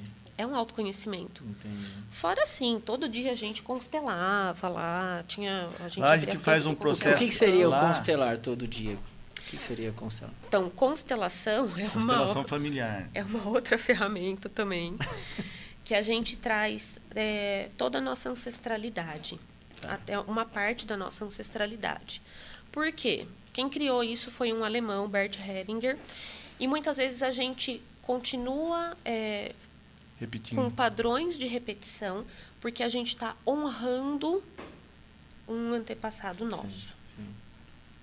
Então a constelação faz o quê? Você traz a energia desse campo, de toda essa ancestralidade a gente pode fazer com pessoas, e é incrível, porque a hora que a pessoa entra no uhum. corpo, no, no campo, ela entra no campo, ela tá normal. De repente, sei lá, uma perna fica torta, e pessoas desconhecidas você põe. Ninguém conhecido. Nem você conhece. Você vai chamando lá. Essa, essa, essa. E põe no campo, começa o movimento. É surreal. E aí o campo... Mas, mas, isso aí não é só lá na aldeia que acontece? Não, não. não. Tá. A Maiara faz esse trabalho também, ah, como terapeuta, faz tá, também constelação. Tá. Mas lá na, na aldeia, na, aldeia, a gente fazia vários trabalhos terapêuticos lá entre nós, lá, porque lá foi só terapeuta. Mas, mas daí os índios, isso aí já, é, já é dos índios ou os índios não? Não, não. não. Isso é só o nosso só grupo o nosso que grupo a gente terapeuta. E como que os índios encaravam isso? Como que eles olhavam isso? Tiago, eles falam que eles aprendem muito com a gente. Eles ah. são muito espiritualizados, você não tem noção. Tá. tá. e assim são muito abertos a aprender e a ensinar. E do mesmo jeito que a gente tem curiosidade, eles também têm. Entendi. Cara, é, é um amor deles. É, depois eu vou contar uma cena de uma amiga nossa que passou lá, que assim, você fala, puta, será que nós aqui, a gente jamais ia fazer o que eles fazem. Né? De tanto amor que eles têm pelo próximo Entendi. e pelo branco, entendeu? Entendi, entendi. É muito bonito. A constelação é, Fala mais perto aqui. a constelação que a Má fala, é, é, é, o trabalho da ancestralidade, até você pode dar um exemplo, Má, para eles, de, de um Ah. trabalho de que eu acho que é Só, interessante só para você entender, é, entender. a constelação tem aquele trabalho também? Eu posso estar completamente errado, tá? Desculpa minha ignorância já. É, que tem é, tipo uma baciazinha de água que coloca. Isso aí também é, também é também é constelação. constelação. Também Tá. É. Então, a constelação você pode fazer com pessoas mesmo. Tá. A gente pode fazer com a água, Tá. né? Que a gente põe os bonequinhos, bonequinhos, na água. isso. Ou a gente faz é, com bonequinho, mas fora da água. Tá. Mas Também o, dá. o, é, o- o resultado é para ser o mesmo em É o qualquer. mesmo. Tá. Sabe que tem agora, até estava buscando é, um treinamento disso, com Com- cavalos. Constelação com cavalos. É surreal. Tem, tem é, algumas, a- a- é, algumas veterinárias, principalmente da área de é, quiropraxia, tal, tal, fisioterapia, que diz que conversa com os cavalos. Vai lá e consegue acessar e conversar com o cavalo, tipo, pra saber o cavalo tem um trauma. Ela vai lá e conversa e sabe e fala, ó, seu cavalo tem esse trauma por causa disso. É, o cavalo tá meio doente, ó, dá esse remédio que pra ele é melhor, aquele ali ele não gosta. Que nem eu te falei, eu falei pra você, Everson, eu não acredito. Desculpa se algum profissional que faz isso, eu, eu, eu acabo não acreditando, entendeu? É, pela questão, é... Meu, É muito mental, né, Thiago? eu não sei nem Você explicar. é muito eu não sei nem Mas, explicar. Thiago, sei nem mas a explicar. constelação não é, é- não é nem a pessoa, é na realidade é a energia do campo que se forma ali, os cavalos fazem os movimentos. E a pessoa tem que saber interpretar aquilo. Tá. Como faz, como a Má, quando ela faz a- as, as constelações, ela tem um estudo para interpretar. Tá, Eu vou dar um exemplo é, de um causo meu Tá, mesmo, tá. uma experiência minha. Quando o meu pai faleceu, ele deixou alguns imóveis, só que assim, a gente precisava vender o imóvel para pagar inventário, Sim, aquela sim. confusão, né? Aí tinha um terreno que assim tava na cara do gol para vender, juiz autorizou, comprador ok, desistiu. Falei, gente, não é possível. Sabe quando você começa a entrar em desespero? Você fala, não, o que, que tem? O que, que tem que não, não, não saiu? Não porque saiu, estava né? tudo certo. O que que tá travando acontecer, isso, né? Aí, conversando com as minhas irmãs, na época meu irmão estava morando no Uruguai, elas falaram assim: tá, vamos fazer. Eu tenho uma irmã minha que é, é um pouco da pegada, né? Ela falou: não, vamos fazer. E uma outra irmã que ela é mais cética. Aí ela queria entender o que, que era, se ia precisar fazer mais de uma sessão, né? Falei: não, a gente vai fazer uma sessão só. Vamos ver o que, que rola aí. Fomos fazer. A constelação a gente fez online com, com um amigo nosso. E aí, a hora que a gente foi constelar a questão do terreno. Você pode constelar várias coisas. Pode constelar Empresa. É, Você, dá- empresa. você fala, eu quero constelar disso aqui, ele É. vai te É. ajudar. É. Não é que- É. mas assim, eu considero, me dá a resposta mesmo? Ou me dá um caminho, abre meu campo de visão? te dá um caminho e ressignifica o próprio olhar, olhar de quem pediu para constelar, Tá. tá? Tá. Então, assim, vamos constelar a questão do terreno. Aí começou a colocar ah, os bonequinhos lá, né? Que são os elementos Sim. que representavam as pessoas. Sim. Eu, minhas irmãs, meu pai, nananana. E ele não abriu quem era quem. Aí ele falou assim para minha irmã, tem alguém no campo, né? Nos bonequinhos aí, que tá chamando sua atenção, que você quer saber quem é? Aí ela falou assim, tem, aquela ali. Aí ele virou para mim e falou, e você, tem, Maiara? Eu falei, tenho, aquele ali. Ele falou, tá. O bonequinho da minha irmã era eu. E o bonequinho que me chamava a atenção era o meu avô. A única pessoa do campo que estava olhando para o meu avô era eu. Aí você fala assim, nossa, coincidência. Cara, não é coincidência.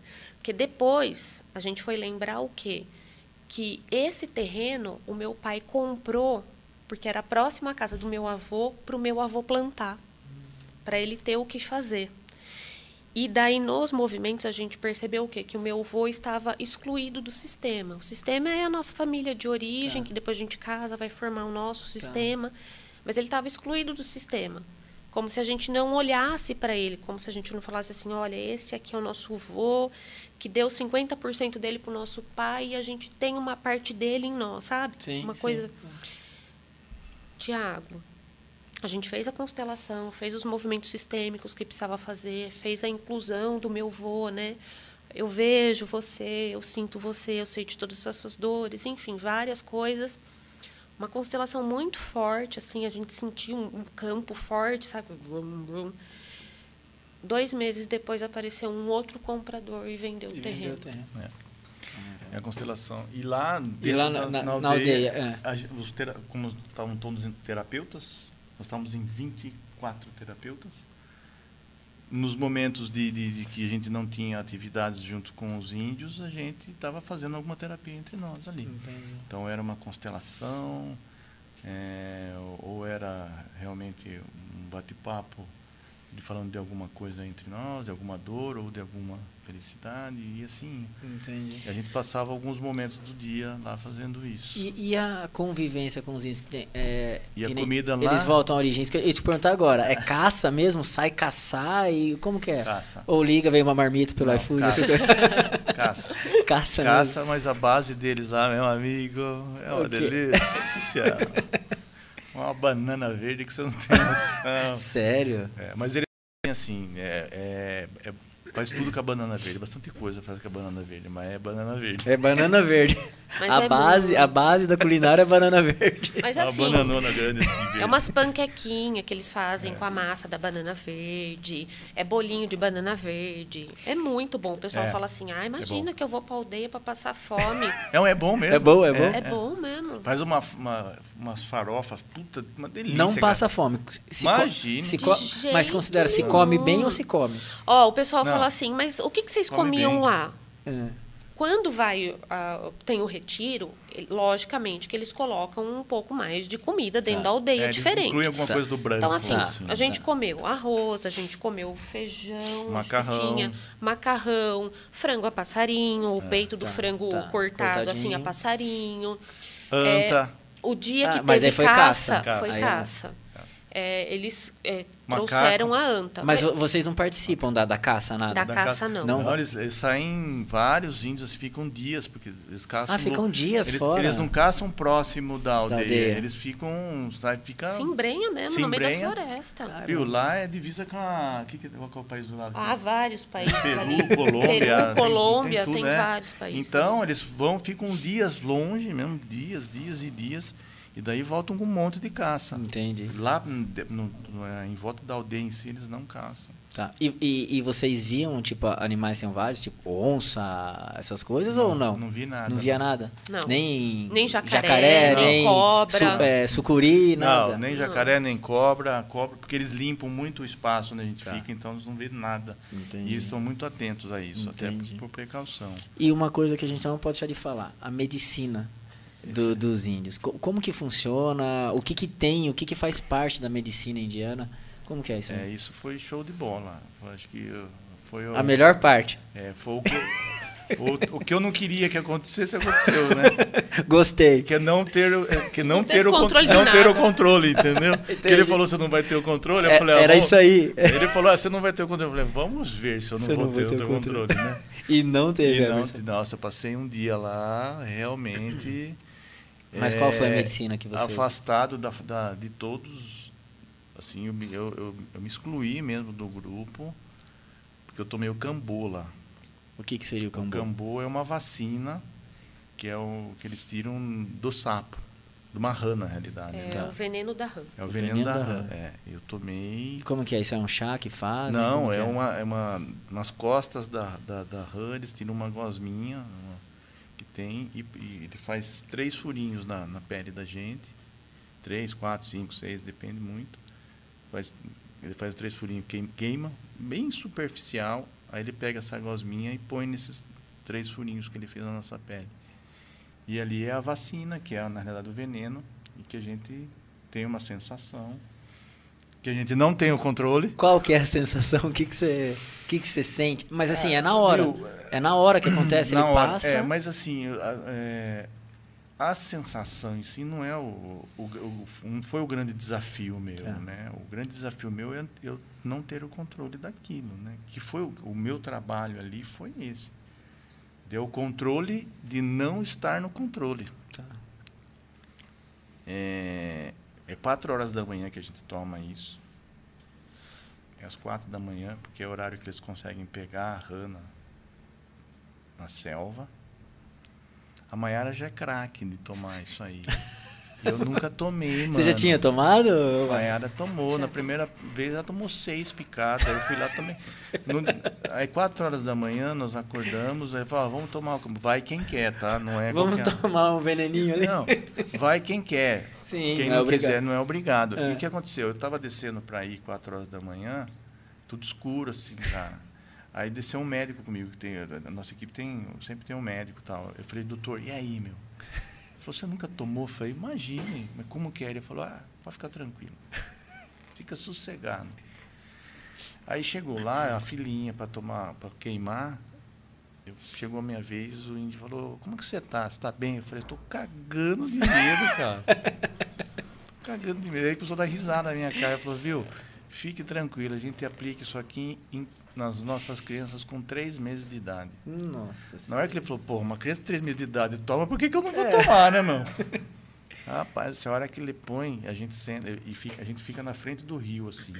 E é no amanhecer, é muito lindo. Só que você não vê a beleza porque você está. E antes da gente tomar, eles dão uma bebida que é para forrar o estômago, né, estômago. né, Mar? É, como funciona como um protetor estomacal como também. Chama? Caissuma. Chama caissuma, eles preparam. Então, você toma e é tudo isso vem de planta?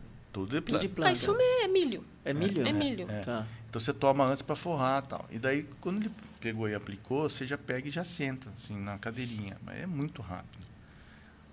E eu, a minha sensação, é, começou a esquentar minha, meu pé, Começou a vir um calor forte por dentro, forte, forte, forte, forte, forte. Subiu aqui dentro da e, e deu uma pressão forte na minha cabeça. E daí eu vomitei. Porque que acontece? Quando o veneno entra, entra, em contato com a gente, ele, ele quer achar uma forma de, de, sair. de sair. Não, o corpo quer extrair é, quer, né, quer, o veneno. É. Então, daí a forma que, que ele faz, ou é vomitando, ou é através de diarreia. Tá. E eles falam que isso é uma limpeza. Os tá. índios têm, né, mano? Para eles isso é uma limpeza.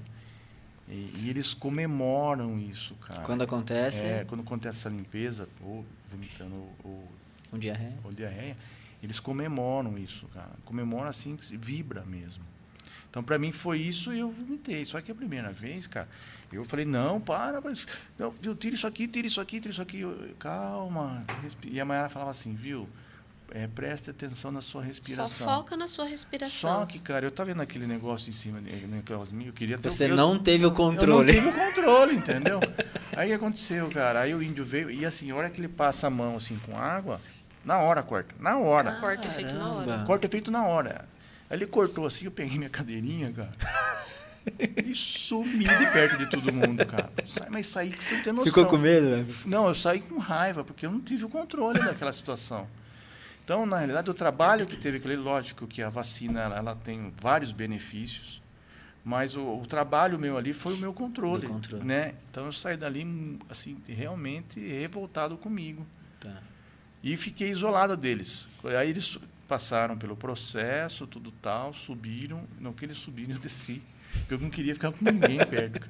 Eu fiquei a manhã inteira na frente do barranco olhando para o rio, cara. e processando essa situação, né? Fiquei processando o que estava acontecendo comigo. E ali, ali eu caí em si. Falei, realmente, cara, a gente não tem controle de nada. Não tem. Né? A Você gente, acha que tem? É, a gente acha, né? Mas não tem. Então, assim, viu? Vamos fluir a vida diferente, né? Toca Ali vida. foi uma virada de chave foi, também. Foi, foi uma virada de chave. Foi uma virada de chave. E, ne, e não nesse dia, no outro dia, nós tivemos uma amiga que ela na, na, tomei no outro dia eu tomei de novo passou um dia a gente toma mas daí novo. a sensação aí, tive a mesma sensação tá. só que assim o controle estava mais trabalhadinho já, aí eu né? já estava o controle pelo não controle pelo não é, controle aí eu estava de boa E nesse segundo dia que nós tomamos, uma amiga nossa tomou e ela, é, tava, ela pediu para ir no banheiro, evacuar, no meio do processo. Porque realmente pode acontecer isso. Aí um índio pegou num braço dela e uma índia grávida pegou no outro braço. Aí levou ela para o meio do mato, o índio saiu, ela, essa amiga ficou de cócoras para evacuar. E a Índia ficou de frente de cócoras com ela, abraçado e cantando no ouvido dela e ela evacuando. Caramba. Ela evacuando e a Índia cantando no ouvido dela. Por quê? Porque é aquilo que eu falei. Quando a gente é, faz essa limpeza, é limpeza, os índios comemoram. comemoram. Eles cantando, cara. Então, Caramba. assim, é muito amor, cara, assim, deles, assim, é sensacional. Se sente acolhido de verdade. De né? verdade. De verdade. De verdade. E teve mais alguma medicina que vocês fizeram uso lá? Sim, é, tem, teve a ayahuasca, que a gente fez uso. Essa eu acho que é o que o pessoal mais comenta, não é? É, essa é. acho que o pessoal tem muita curiosidade. Curiosidade, né? essa, essa, é a verdade. Né? Muita curiosidade. Mas só, só para terminar de explicar aqui do cambô, como que o cambô funciona, né? Tá, que tá. é o veneninho lá da, da, da rãzinha. Quando ele entra em contato com o nosso organismo, o nosso organismo entende que ele está sendo envenenado. Tá. E aí começa com todo o processo de limpeza, vômito, diarreia, né, para fazer isso. E por que, que ele é considerado uma vacina? Porque a hora que isso entra no nosso corpo, ele automaticamente é um antígeno estranho. Então, nosso corpo começa a fazer o quê? Com todas as células de memória da imunidade que a gente tem. Ô, pessoal, são, não sei o que, que, é, não. Não sei e... o que, que, é, não, pessoal. Vamos, vamos, vai. Levanta todo mundo aí, porque tá rolando um negócio tá. estranho aqui.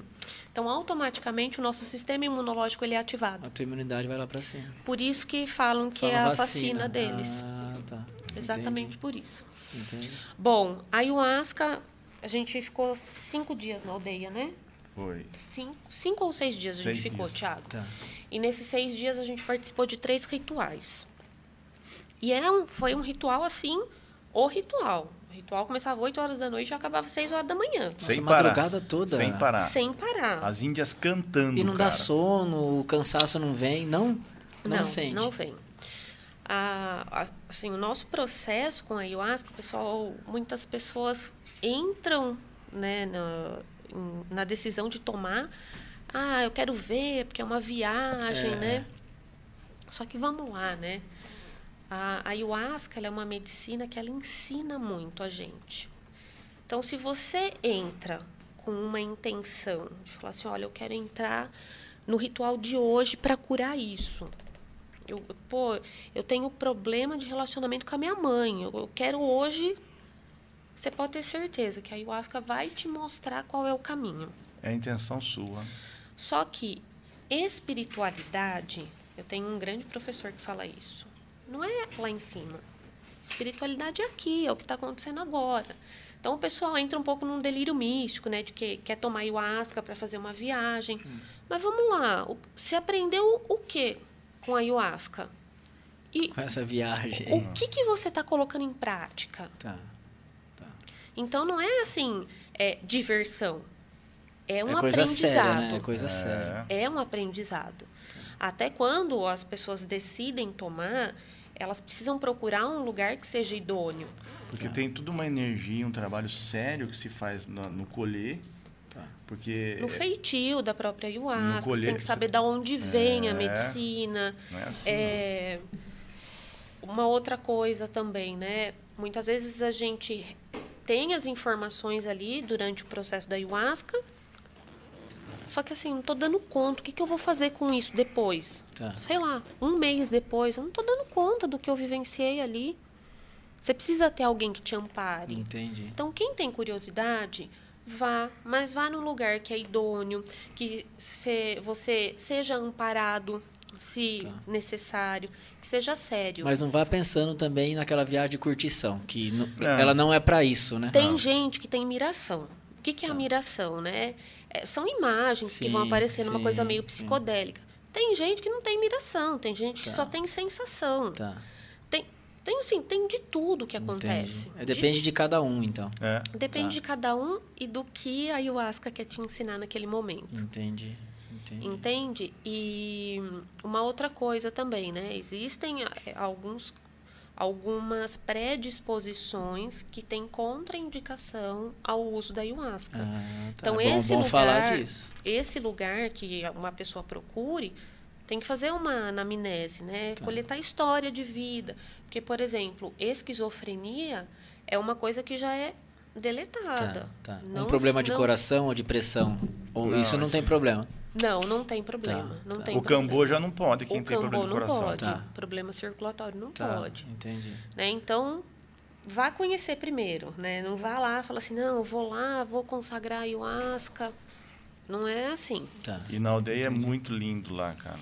Na aldeia é, um- é- é surreal o que a gente passa lá. Como, é, como a Má falou, começa às 8 da manhã e tira às 6. Oito Lógico, da noite. É, 8 da noite e termina às Às seis 6. da manhã. Lógico, se você quiser tomar, você toma. Se você não quiser tomar, Nada você é não obrigatório, né? Nada, Nada é é obrigatório. obrigatório. Você Tá. faz se você quiser. Se você não quiser, você Tá. não faz. Tá.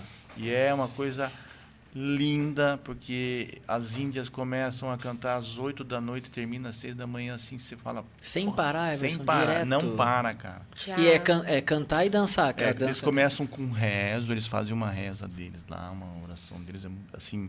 Várias, é, né? que arrepia Mas e, a e- gente. e qual língua é? Vocês entendem? Não. É- Não. Não, é a língua, É a língua- a, a Guarani. Tá, tá. Mas eu posso falar uma coisa? A gente nem precisa entender. Sente. Sente. Nem precisa entender. Porque, assim, a energia que começa a acontecer, você fala assim, caramba, Aquele céu estrelado, cara, que você olha e fala assim, nunca vi um céu desse, Desse jeito. jeito, cara." bonito desse jeito, É, né? É, é, é lindo. E, e- daí tem a- os cantos deles. E daí, lógico, já tem gente que ah, chega duas horas da manhã, tá cansado, quer ir dormir, pode dormir. Três horas da manhã, que nem teve um dia, o último dia lá, era seis horas da manhã, eu tava lá ainda, e a Mayara falou assim, não vai dormir? Eu falei, não, vou ficar aqui. Como, como também teve outros dias que ela ficou lá e eu Tá. fiquei sentadinho, entendeu? Entendi. Na minha, né? No meu processo ali. E te- tem mais alguma medicina que vocês usaram lá? tem a sananga. O que, que seria? Sananga é um colírio. Vem é- do quê? Então, ele é extraído de uma planta também, né, assim como a ayahuasca. E é, inicialmente era usado lá, lá pelos índios para quê? Para caça. A sananga ela dá uma nitidez muito maior. Então eles Caramba. utilizavam, pingavam a sananga e saíam à noite para caça. Eu brinco assim que a nossa, se a nossa paleta de cores é 20 mil, quando a gente pinga a ayahuasca, que a gente entra em contato com ela, passa de 200 mil. porque é uma Nossa coisa muito Senhora. diferente. E assim, na hora, pingou, Sim. você já percebe isso, É, então. Mas a sananga, ela, ela traz um ardor Tá. No no, na mucosa do, do olho ali no início. Muito. E aí, o- Muito, Everson. Nossa. e aí o pessoal fala que quanto mais a gente tem represado os nossos sentimentos, as nossas emoções, mais vai arder. Tá.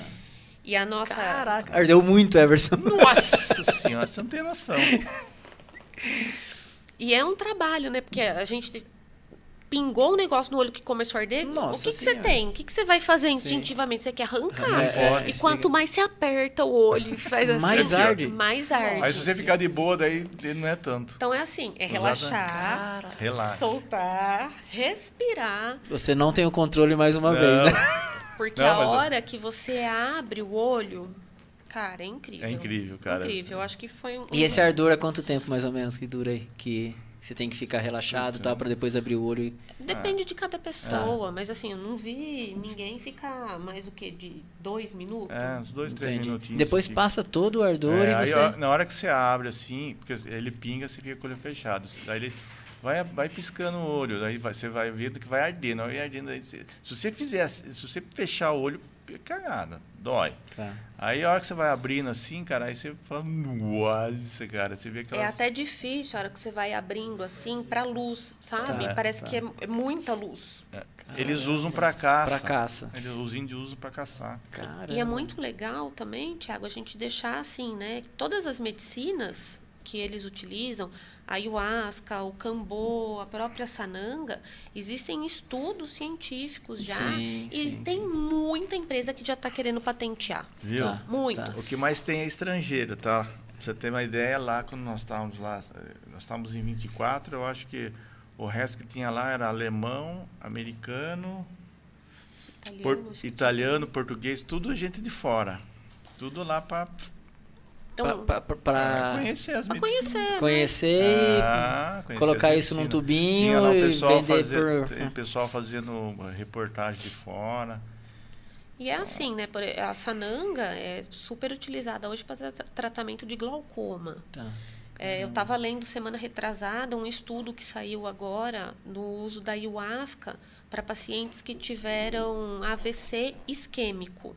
Tá. Né, que aí o, o uso da ayahuasca ajuda na reconexão neural dos neurônios ali que foram interrompidas. Caramba. Então, a gente tem uma riqueza ali é, é uma absurda. Os índios têm uma cultura. O, cam, próprio cambô, eles dizem que é o, o nosso super antibiótico, né? é. né? Entendi. É. E, e, e, conte um pouquinho daí do casamento. Como que foi aí o casamento de vocês? E tem o rapé com... também, viu? Ah, tem o rapé? tem o rapé? O que, que é o rapé? Ah, o rapé ele vai contar um caos. O que aconteceu com ele lá. O rapé é extraído de casca de árvore. Mas qual e é árvore? É, é, tem várias árvores. Tem várias. Ah, você pode tirar de várias Lá árvores. a gente usa... Qual que é de lá? Não? Tissuno. Tissuno, é uma árvore tissuno. Então que eles arrancam a casca e vão macerando ela para virar um pozinho. Hum. E é, ali você põe uma intenção no rapé para trabalhar você, ou ele trabalha o que tem que ser trabalhado. Eu, por exemplo, como eu sou uma pessoa ansiosa, eu, eu faço uso de rapé. Eu uso para minha ansiedade o rapé. Me ajuda pra caramba. Eu parei de fumar, pra você ter uma ideia. Caramba, eu fumei 30 anos. Eu parei de fumar com, com rapé. E, e, eu já fazia uso, mas não era uso direto. Hoje eu já uso um pouco mais assim em alguns momentos. Nós estávamos na aldeia e, e lá o, esse nosso amigo falou: ah, vai ter uma roda de rapé, os índios vão, vão soprar. Vão soprar.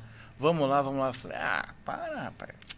Rapé, é, rapé, isso eu faço em casa, cara. Você desconfiando dos índios, olha lá. Não, eu falei, eu faço em casa. Esse rapé eu tomo em casa.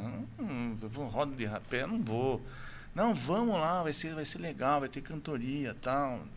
E eu escutei tudo isso e na minha cabeça falei, nossa, ele se lascou. Aí, aí desse amigo falou assim, esse amigo falou assim, ah, o índio soprano é diferente, amigo. Eu falei, ah, para, cara, vocês estão viajando, para. Né? Falei, ah, vamos lá. A mãe falou, vamos, vai, vamos, vamos lá. Vai. Aí a gente saiu da, da aldeia onde nós estávamos, pegamos uma trilha é, e fomos num outro espaço da aldeia, bem longe. Chegou lá, eles cara, é muito engraçado. Os índios pegaram e abriram um, um acerão assim no chão, assim, cara, dois minutos. No meio da selva. Assim, Cortar assim, as folhas, assim. É. Aí pegou uns bam, umas folhas Folha de, de palmeira, palmeira, cara. O índio só aparecendo assim, colocou pra gente sentar assim, cara. Aí as índias começaram a cantar. As índias cantando, é forte, cara. As índias cantando, cara, você não tem noção. É, uma, é surreal. E começou a aplicar. E eu só olhando. Tchu, tchu, tchu. É, sossegado. Aí. Aplicar em mim soprou primeiro. na Maiara. Maiara, aí você entra em meditação, você, né, para você.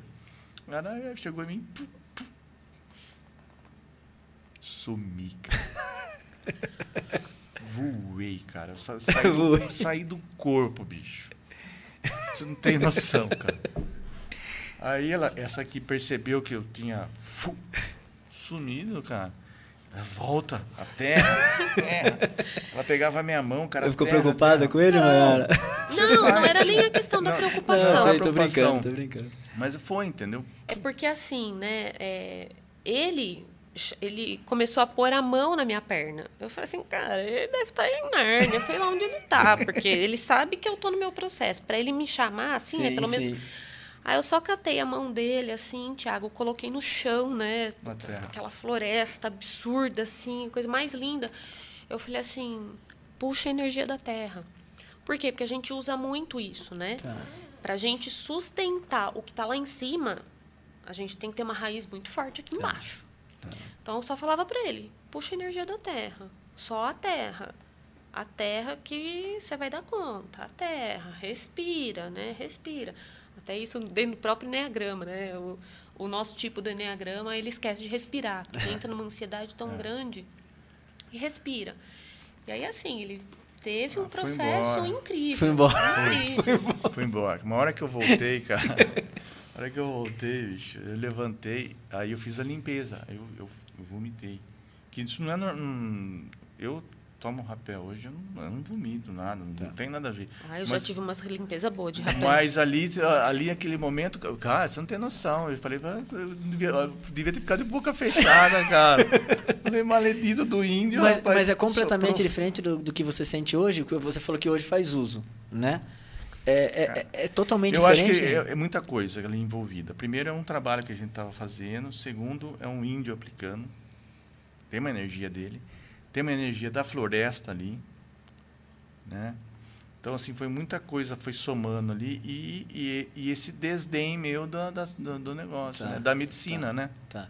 Então, assim, ah. essa medicina, é, é, é, perceptível que, assim, você estando num ambiente de floresta, ela é muito mais aflorada do que, tipo, na cidade, não, em casa, não, ou não, não, não tem nada a ver? Não, não, não. não, eu acho não que nem a Mara falou, a sensação da terra, da terra. Mas a Terra tá em todo lugar, né? Não, mas, Se você estiver no décimo andar, você cria de ah, um então jeito... não é tipo da... Mas tá no seu... É, depende muito do seu não. estado, né? Né, mano? É, mas deixa eu explicar. Lá, isso pode acontecer em qualquer lugar, é. tá?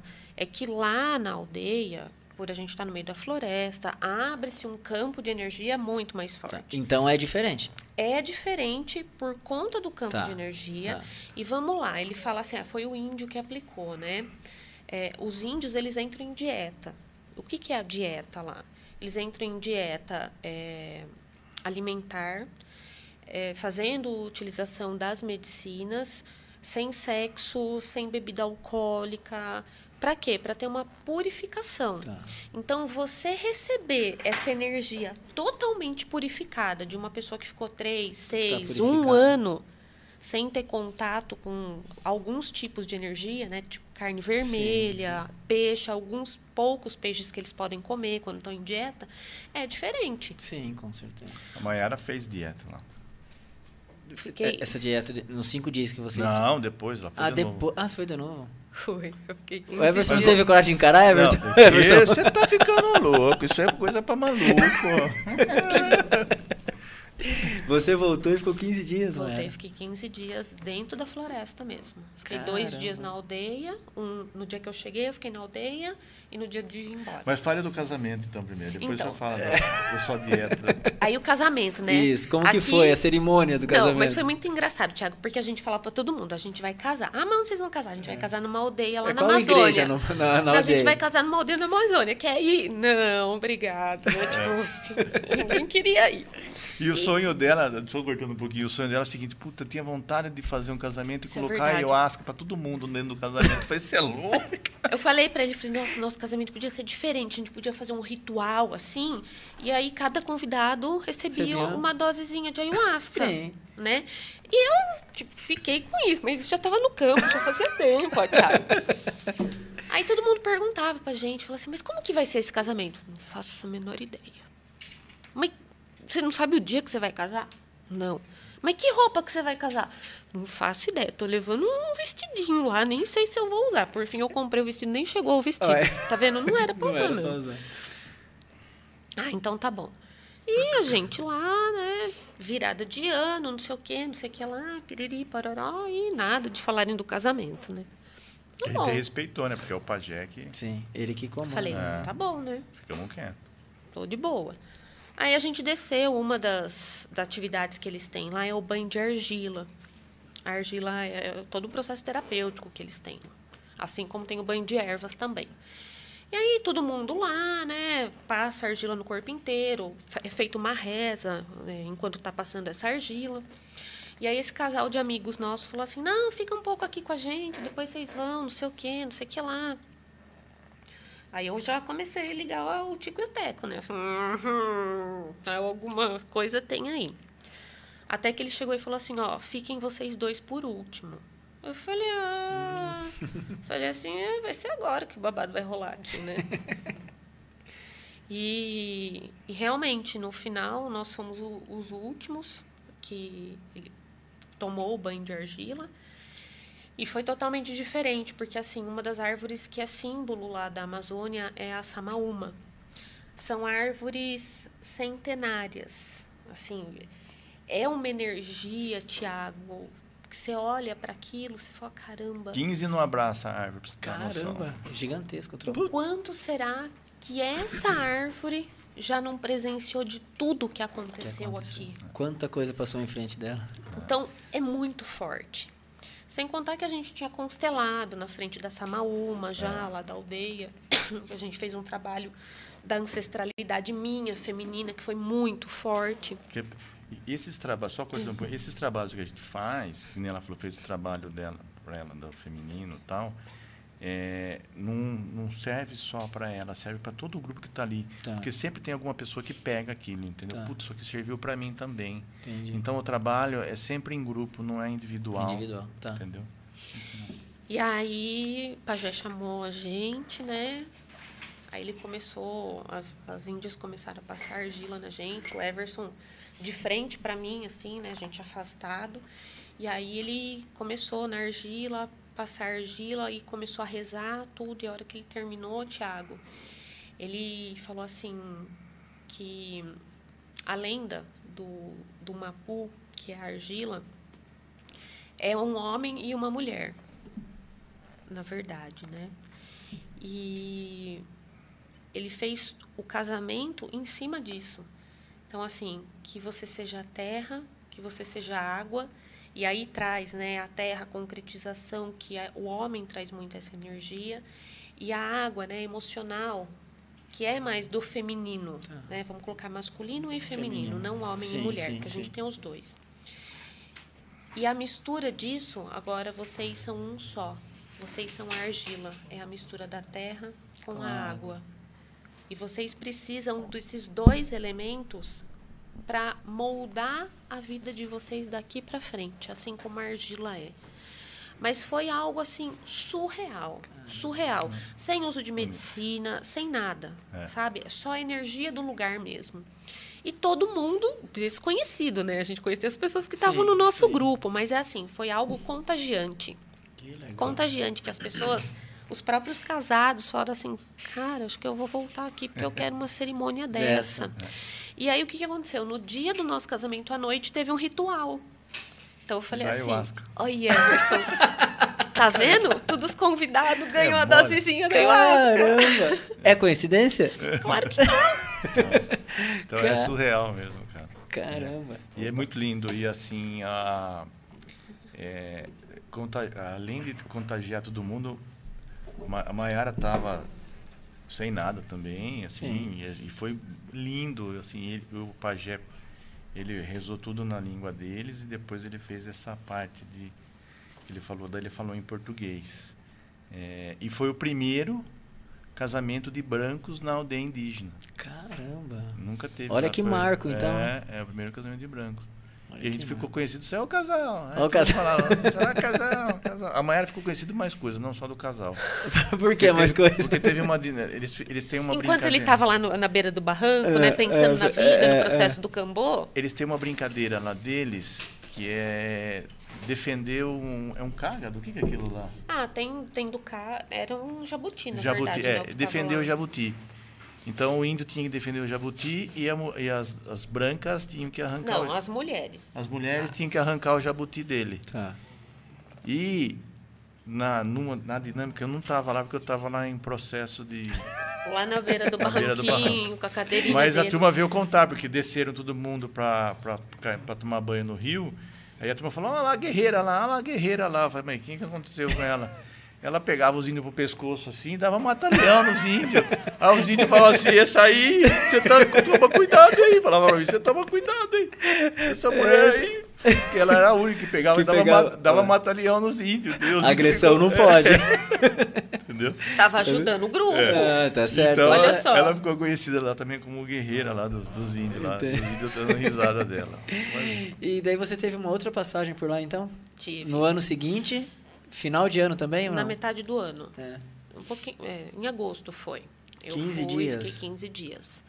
Mas assim, foi um grupo pequeno, cinco pessoas. A gente ficou recluso mesmo, dentro da floresta. Não ficou na aldeia. Não tá. ficou na aldeia.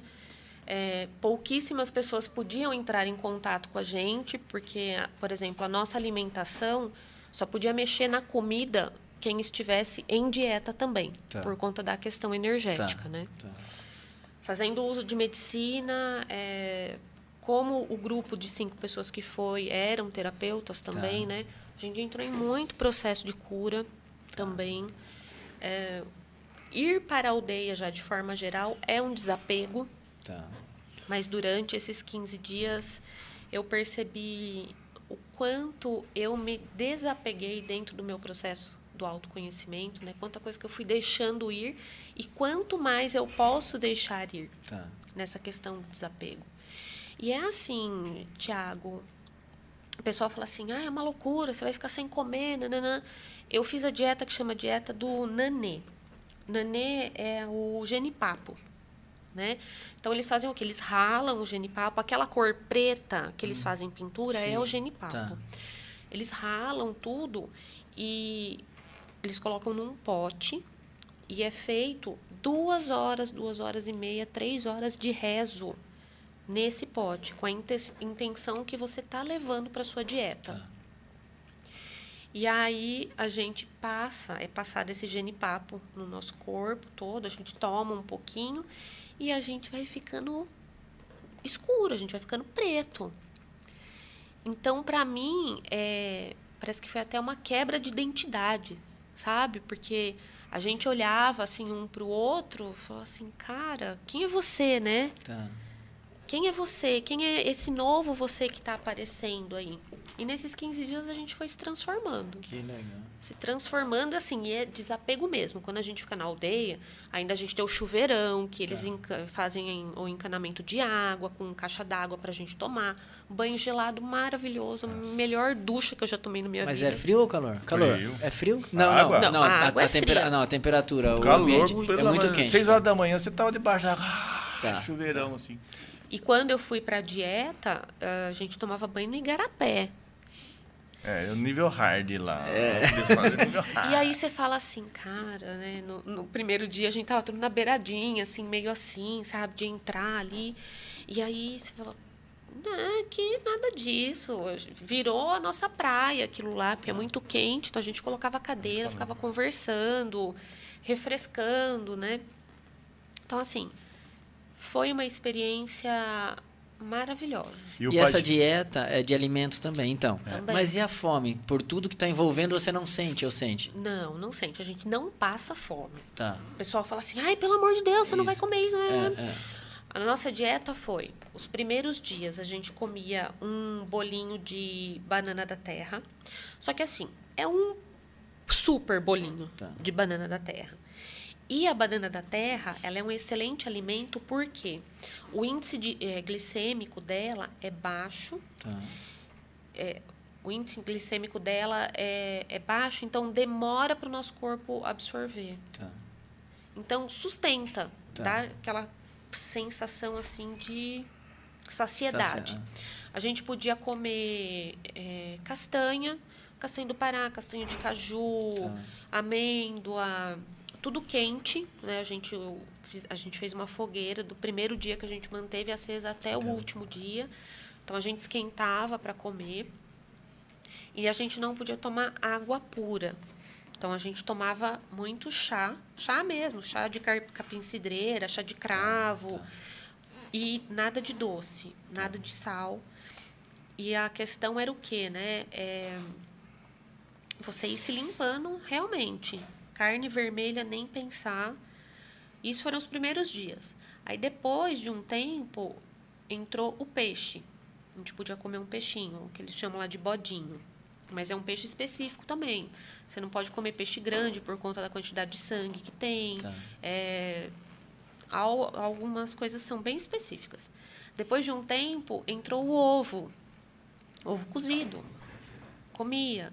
É, e aí entrou no finalmente, assim, que eu acho que foi o que a gente mais delirou, a água com limão. A gente Caramba. pôde tomar água com limão. Então a gente ficou 15 dias assim, e a hora que a gente saiu, a gente continuou a dieta. Então foram três meses de dieta. Nossa Senhora.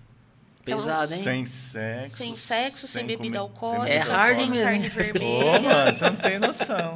E eu falei, né? Quando eu decidi fazer, eu conversei com ele. Sim, falei, olha, sim. eu quero fazer assim, assim, assim. Eu é, tinha a possibilidade de sim. fazer a dieta de um mês. Ia ficar 15 dias fora e 15, 15 dias, dias, na aldeia. Tá. Ela fez a.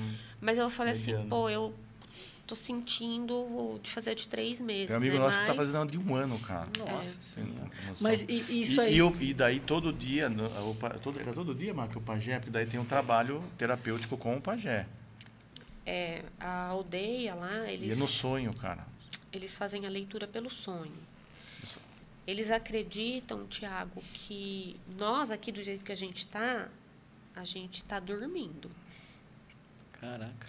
E o nosso mundo real é a hora que a gente sonha. Porque você está livre de julgamento. Se a gente for analisar, tá. no nosso sonho, meu, quantas vezes você já não matou alguém no sonho que você deu porrada em alguém que você vê cara na sua frente, você fala, não posso.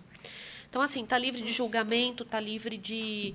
É, da sociedade de, de modo geral, do nosso próprio julgamento. Porque quando acontece alguma coisa meio hard no sonho, no sonho tá super bem, né? Mas tá. a hora que você acorda, acorda, muitas vezes a gente se sente culpado, sim, né? Parece sim, que realmente a gente sim. fez aquilo. Então eles acreditam nisso. Que quando a gente sonha é que a gente está desperto. Entendi. E aí eles fazem toda uma leitura desse sonho. Caramba. E quando a gente está em dieta, a gente vai purificando o corpo. Então, mas eu quero falar, como que ele fala? Que nem eu pouco lembro da, dos meus sonhos.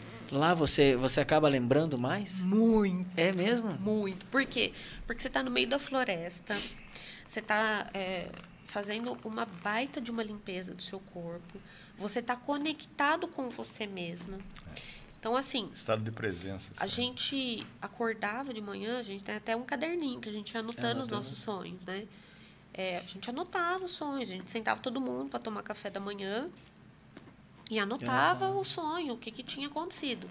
E olha só como é engraçado. Quando a gente volta da aldeia, isso começa a diminuir. O lembrar do sonho. O lembrar sonho. do sonho, porque raramente eu lembro que eu sonho.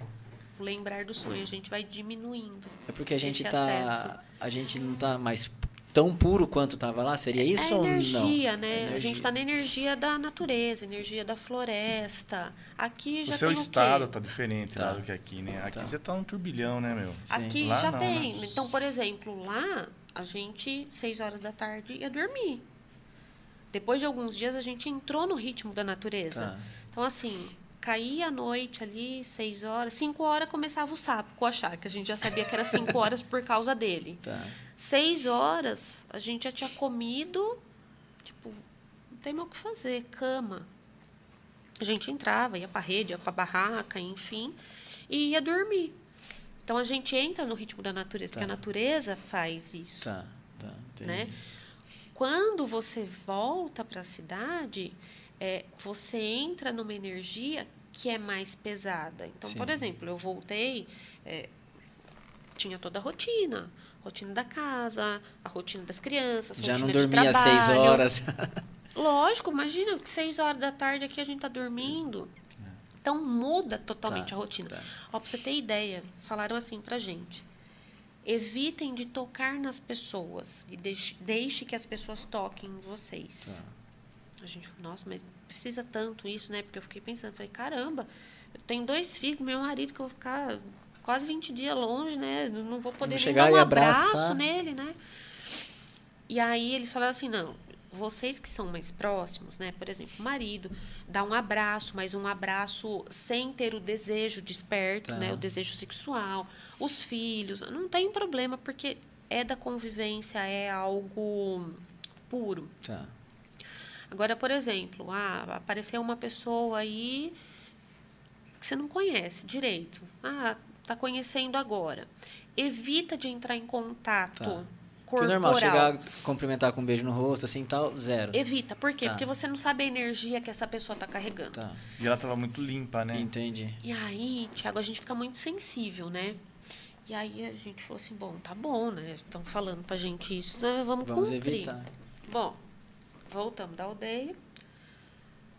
Fomos pro hotel, tudo arrumar as coisas, tomar um banho, tudo que a gente ia pegar o voo de volta. Tiago, a gente estava em três para voltar para São Paulo. Todo mundo passando mal.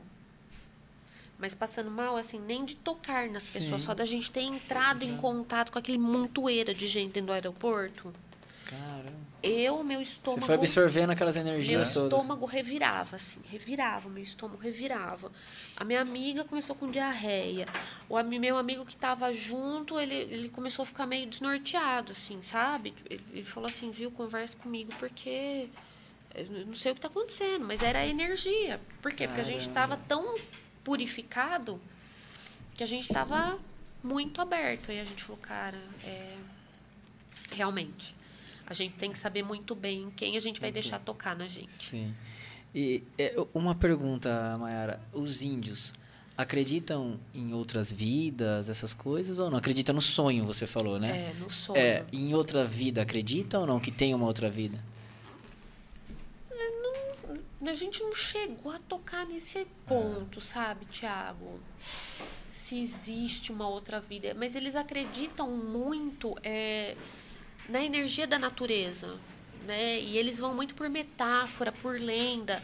Então, por exemplo, tem um pássaro que eles conhecem lá, que quando esse pássaro canta, ele vai trazer uma notícia. E essa notícia geralmente é uma notícia ruim. Ah, é, existe um, uma outra espécie lá que era uma mulher. Então eles acreditam talvez muito nessa transmutação, sabe, Entendi. do homem para a natureza, para o é. bicho, tá. para a árvore. Tá, tá. E, Agora em outras vidas a gente não chegou a tocar né, E Maiara e Everson acreditam ou não? Em outras vidas? É. Eu super acredito. É. Mas isso aí, o autoconhecimento que te ajudou ou não? Não tem nada a ver com autoconhecimento? Não, daí? isso já era uma crença que eu tinha. Tá, tá. Eu já e tinha você, essa crença. Você também, é, é também. E, ó, eu tenho aqui, eu fiz aqui meio que um, um, um bate-bola aqui, até numa coisa que eu vi no Instagram, acho que do Everson. é, melhor amar ou sentir que é amado? Responda, amor. Ela ele viu no meu. Lógico. Não, olha, vou ser bem sincero pra você. Você se sentir amado é muito bom. Mas amar, eu acho que completa. Você prefere, tipo assim, daí nas perguntas, né? Você se doar a alguém ou alguém se doar a você, né? Então, Tiago. Porque é... você amar não quer dizer que você está sendo amado, né? é, né? Você está é, sendo amado é. não quer dizer que você ama. Mas, mas né? eu Vamos acho lá. Assim, eu, eu, eu, vejo assim hoje. Vamos para né? psicologia. É, eu vejo assim hoje. e, e isso me sinto muito feliz.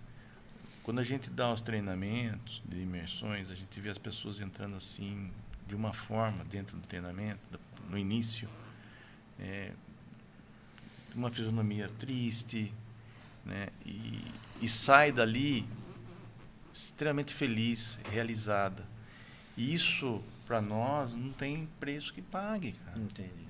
Então, e eu acho que nós estamos aqui, é, a Mayara faz todo esse trabalho, né, essa coragem dela ter ido para a aldeia ficar 15 dias, tudo, tudo esse trabalho que a gente faz, que a gente sente também, né, quando a gente passa isso para as pessoas e a gente vê que as pessoas saem diferentes, saem mudadas, né, mesmo que seja um pouquinho, mas saem.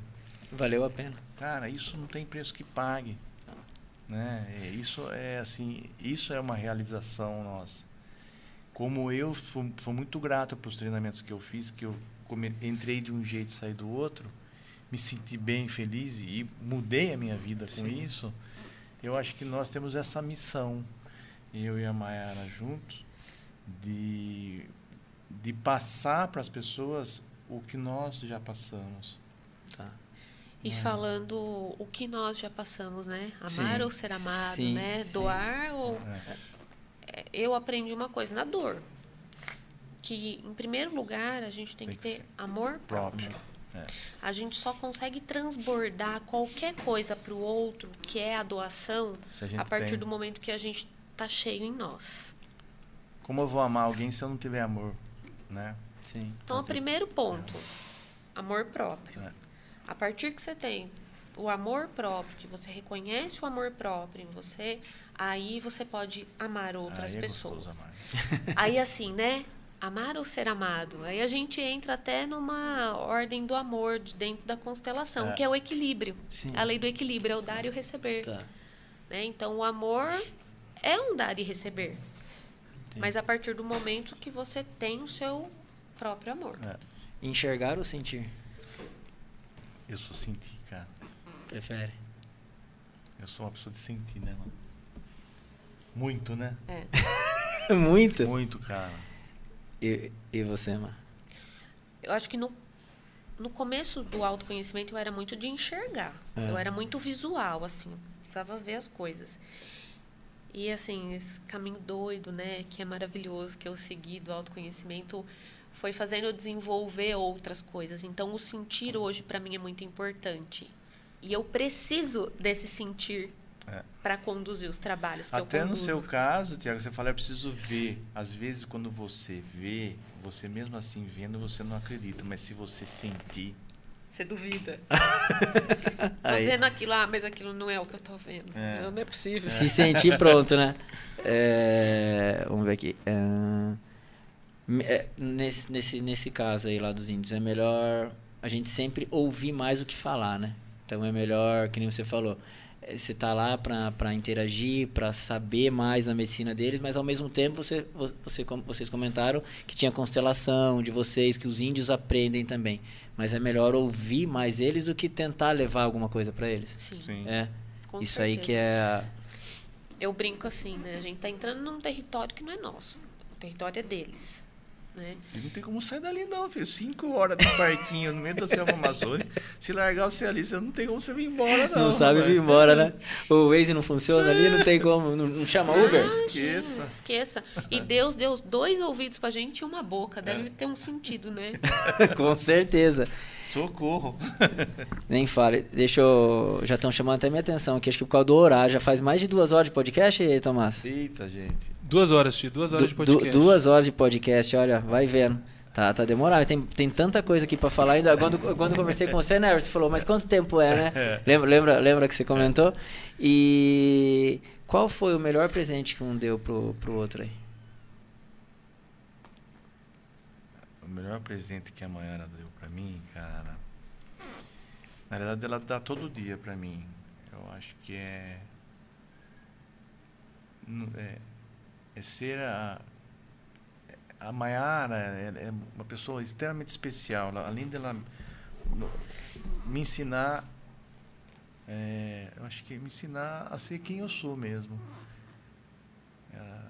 O teu autoconhecimento. é, eu acho que. Porque aí, diante de tudo isso aí, né, desse, de me ensinar isso, ela me dá amor, me dá carinho, ela me mostra onde eu posso melhorar, o que pode ser, acon- acontecer.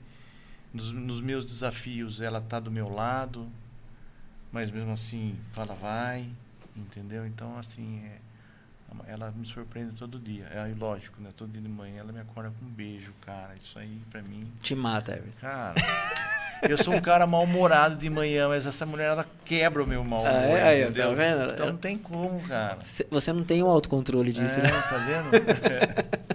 E ele pra você, Mara? Tiago, eu acho que a principal coisa é o respeito. Dele me respeitar como eu sou, não querendo mudar, né? Porque a gente vê muito, muitas relações de casais que um quer mudar o outro, Sim, quer moldar do jeitinho que quer. sim, sim. Não é assim, né? Nós, as diferenças fazem a gente crescer. Então eu sou muito grata todos os dias por eu ter um esposo que me respeita dentro de todos os âmbitos, como mulher, como profissional, como tudo. Que legal. Mara, deixe, deixe seu contato para quem quiser te procurar. É, dá um, uma, uma abreviada no, no que você faz tu- é, no- nos cursos de imersão. É, nas imersões, Você, tem- imersões. Tem a- a- é, agora no segundo semestre vai ter as imersões. A Mayara tá, tem que entrar no Instagram Petras de Cura. E lá tem o telefone da Mar. A gente monta grupo de 14, 15 pessoas. Né, Mar? Então, formando o grupo, a gente vai para um hotel fazenda, entra na sexta, fica até domingo. Sexta-noite. É, sexta-noite, entra na sexta-noite, fica até domingo, 15 pessoas. Aí é o balacobaco lá, começa o Enneagrama, tem o Despertar, que é o, Inicial. que é o inicial, e depois o 2 é o Caminhando nas, Caminhando. no Enneagrama. Isso é o Enneagrama, né, os treinamentos. A Mar faz a mentoria, também, é- que é uma terapia, independente disso, ela faz a, a mentoria. Também tem lá no, no arroba Petras de Cura, tem o, o, o telefone dela, ou pode falar por, por, pelo direct.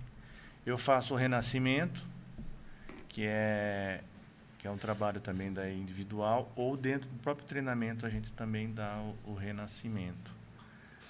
Aí fala da leitura de Não, alma. É, ele está falando, eu, eu tô né? deixando ele, ele, tá, falar, ele tá, né? tá vendendo o seu peixe, é, é, é, é o marketing aqui, né? O... Leitura de alma. É. Então, assim, meu contato é pelo Instagram, arroba pétalas de cura, ou Maiara Bonin mesmo.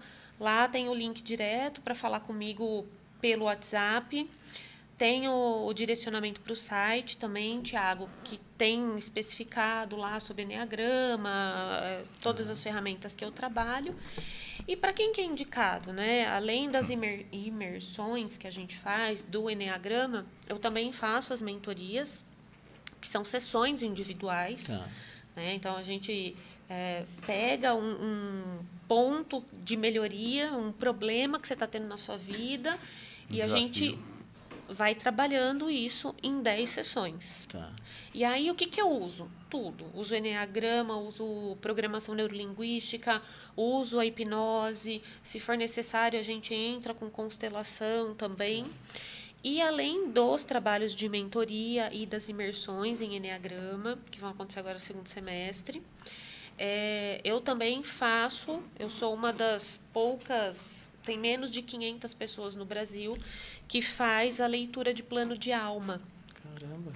O que, que seria isso aí? Dê uma explicadinha para Então, a leitura de plano de alma é através da vibração do nosso nome, é imprintado o que, que a gente traz de missão para essa vida. Missão, mas também traz os nossos desafios, os nossos talentos que a gente usa para passar por esses desafios e os nossos objetivos, tá. tanto a nível mundano quanto espiritual. E aí o pessoal fala: "Ah, mas é numerologia isso?" Não, gente, não é numerologia. É plano, é leitura de plano de alma. Tá. É o que você resolveu fazer antes de dar o seu primeiro suspiro aqui na Terra. Caramba. Esse é forte. E é algo assim surreal, surreal. Eu tenho casos que eu estou acompanhando, por exemplo, de abuso. Eu abri o plano de alma dessa pessoa, ela tem a predisposição ao abuso como um desafio. Nossa Senhora. E aí a gente faz o quê, né? A gente começa com dá para fazer o trabalho terapêutico em cima disso também.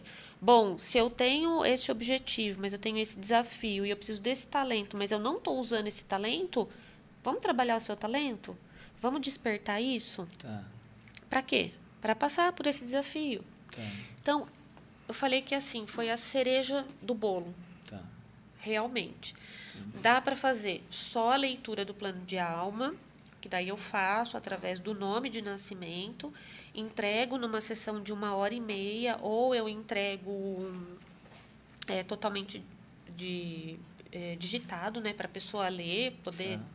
Pegar, né, porque tem gente tá. que gosta de pegar, é, né, de é. ler. Sempre está relembrando ali, está É, lendo, relembrando. ou a gente faz uma sessão online aí de uma hora e meia, eu faço uma gravação disso e eu encaminho áudio. Ah, tá. Então a pessoa vai poder ficar Vai poder- escutando. tá, porque certo. muitas vezes não faz sentido naquele momento do tempo, mas lá na frente a ficha cai. Falou Tá. assim, putz, uma vez eu fiz um tal, uma tal de leitura de plano de alma e eu lembro Já que... foi dito para mim aquilo lá atrás, né? É.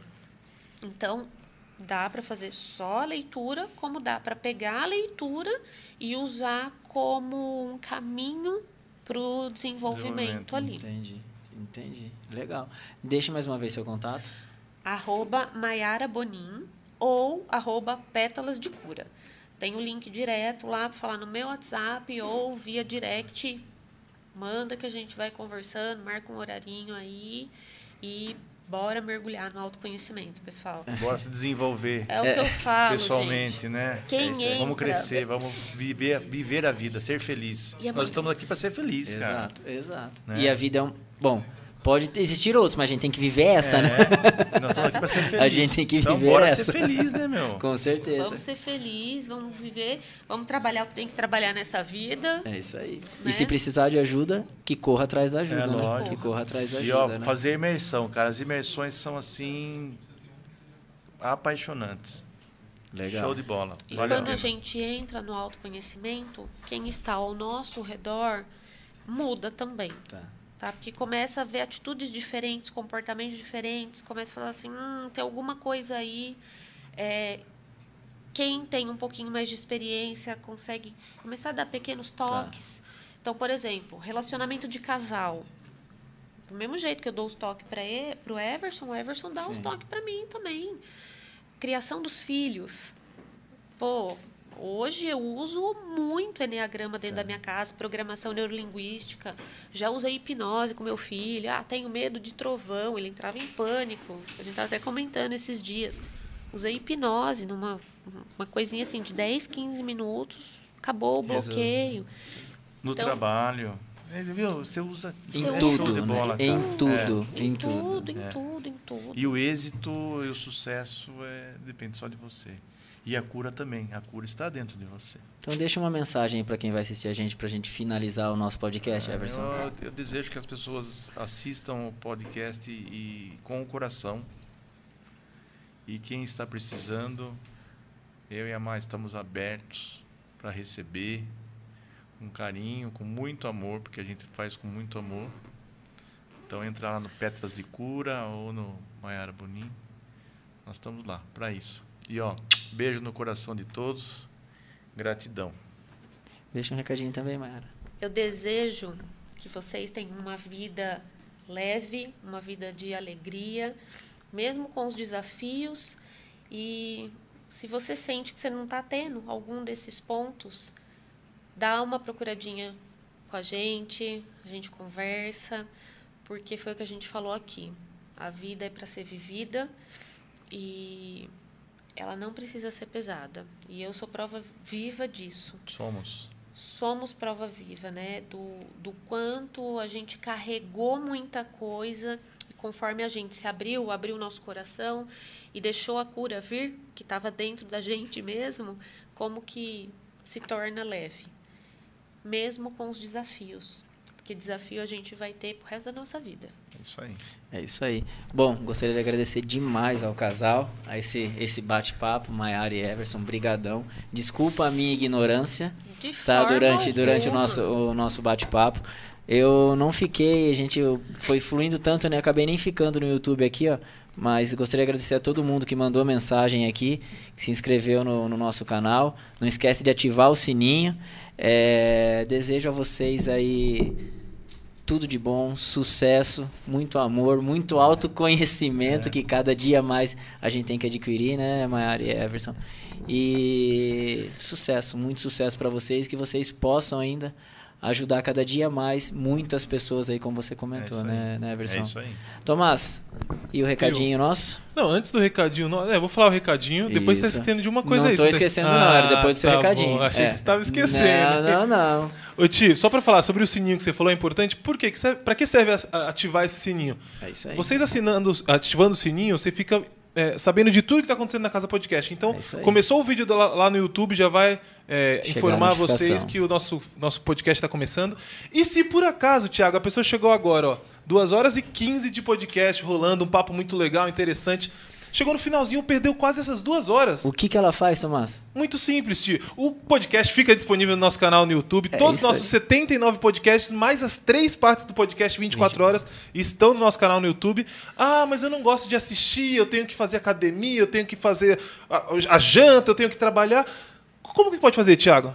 Pode ouvir o nosso podcast. Pode também Pode ouvir aonde? Pode ouvir no Deezer, no Spotify, no Apple Podcast, no qualquer plataforma de áudio, o distribuidor que você preferir vai ter lá na Casa Podcast. Não Ah, tem desculpa. Não tem desculpa. Aí a pessoa fala assim: ah, mas eu sou folgado, eu não gosto de assistir essas duas horas, eu quero assistir as principais partes. Também não tem problema. Não acredito. Tem, tem a solução, Thiago. Qual a solução? Na Casa Podcast, podcast Cortes. Então você joga lá no YouTube, Cortes na Casa Podcast, vai achar. Porque esse ano os cortes os, vão vir com tudo, vão vir com força. A gente tá aos pouquinhos colocando lá os cortes antigos. Daqui a pouco vai estar todos os cortes, são cortes, cortes polêmicos, interessantes, engraçados. Ufa, não vai precisar assistir inteiro. Fechou então, Tomás. É isso. O recado ah, e, Só para deixar claro, ah. Redes sociais, na Casa Podcast, estamos no Instagram, na Casa Podcast no TikTok também. Fechou? É isso aí. Ah, só pra, pra, pra ah, falar é, aqui, ó, Matheus William perguntou, cadê o Diogo? O Diogo não pôde participar hoje, Matheus. É, nós falamos um comecinho aqui, ele teve um outro compromisso aí que não, não deu para participar com a gente. Beleza? É, eu ia falar isso mesmo, tio, porque o Matheus perguntou, o Daniel Bambam perguntou é. também. Infelizmente o de hoje não pôde oh, estar aqui com a gente, mas semana que vem ele está de volta. Senti nesse finalzinho é. Não tem desculpa. Não. Você percebeu, Na né? Na Casa Podcast você tem inúmeras possibilidades. É, é isso, é, é isso aí. Tem, exatamente, não tem desculpa. A pessoa fala assim: ah, não quero assistir. Tudo bem, escuta. Ah, mas eu não quero escutar inteiro. Então assiste só corte. Pronto. Pedacinho. Não quer nenhum desses? Segue a gente na rede social, pelo menos. Já dá uma tá força. Bom. Não, custa, no... não custa nada. Nada. É de graça. E é rápido. Rapidinho. Instagram é rapidinho. e YouTube, né, Tomás? Simples assim. É isso aí. E ó, você quer indicar alguém para vir participar do podcast, entra no nosso Instagram, é, do Na Casa Podcast, ou Zion é, Produções, pode também indicar lá. E se quiser ser um parceiro, patrocinador para que esse podcast aconteça, porque se não fosse os nossos patrocinadores que passam na tela durante todo o nosso podcast, esse podcast com certeza não existiria. A gente precisa de patrocinadores e parceiros para que isso continue acontecendo, não é verdade, Tomás? É, e, e, e vale a pena lembrar que pô, já, já, é mais de um ano e quase um ano e meio de podcast. É a gente aqui toda semana Firme, batendo ponto. forte com toda essa equipe gigantesca de 35 pessoas que aqui aumenta, trás. aumentou a nossa equipe. Está aumentando né? cada vez Graças mais. A Deus. E, e, é importante falar disso, que você falou sobre indicar pessoas. Ultimamente a gente está recebendo bastante indicação. Isso. O pessoal mandando mensagem para a gente, tanto no Instagram quanto nas, no nosso WhatsApp também. A gente está aqui para mostrar as pessoas relevantes da nossa, nossa, nossa região. região. A gente sentia falta disso. Não tinha um podcast que trouxesse pessoas pô, que fazem um trabalho legal como esse, que tem experiência, que tem Exato. histórias. E a gente está aqui para isso, para trazer essas pessoas. Então, conhece alguém que tem uma história legal, que faz algum trabalho top, é daqui da nossa região, Chama a gente. Que algo vai agregar na tua vida. Então é isso, é isso aí. aí. Assista na Casa Podcast. Aqui fica uma lembrancinha nossa para vocês. Uhul. Tá? Muito do Na Casa Podcast. Gratidão, gratidão. Tá bom? Tiago, e... eu gostei dessa. Do nada, hein? Você tirou aqui. Você viu? Parece uma esperando, mágica, Eu tava esperando você virar de costas pra pegar. Imagina, tô, isso? Mas, tô você tá experiente demais. demais. Mas é isso aí, galera. Muito obrigado por vocês terem nos acompanhado aqui. E que nem o Tomás falou, não assistiu inteiro? Vale a pena, que foi um papo muito legal, muito interessante. Só vai agregar na vida de vocês. Qualquer problema que vocês tenham, é, estejam, tem que se autoconhecer, ó. Dois profissionais aqui, ó, para mudar a vida de vocês. Tamo tá junto. bom? Galera, brigadão, ótima Gratidão. semana para vocês aí. Fiquem com Deus.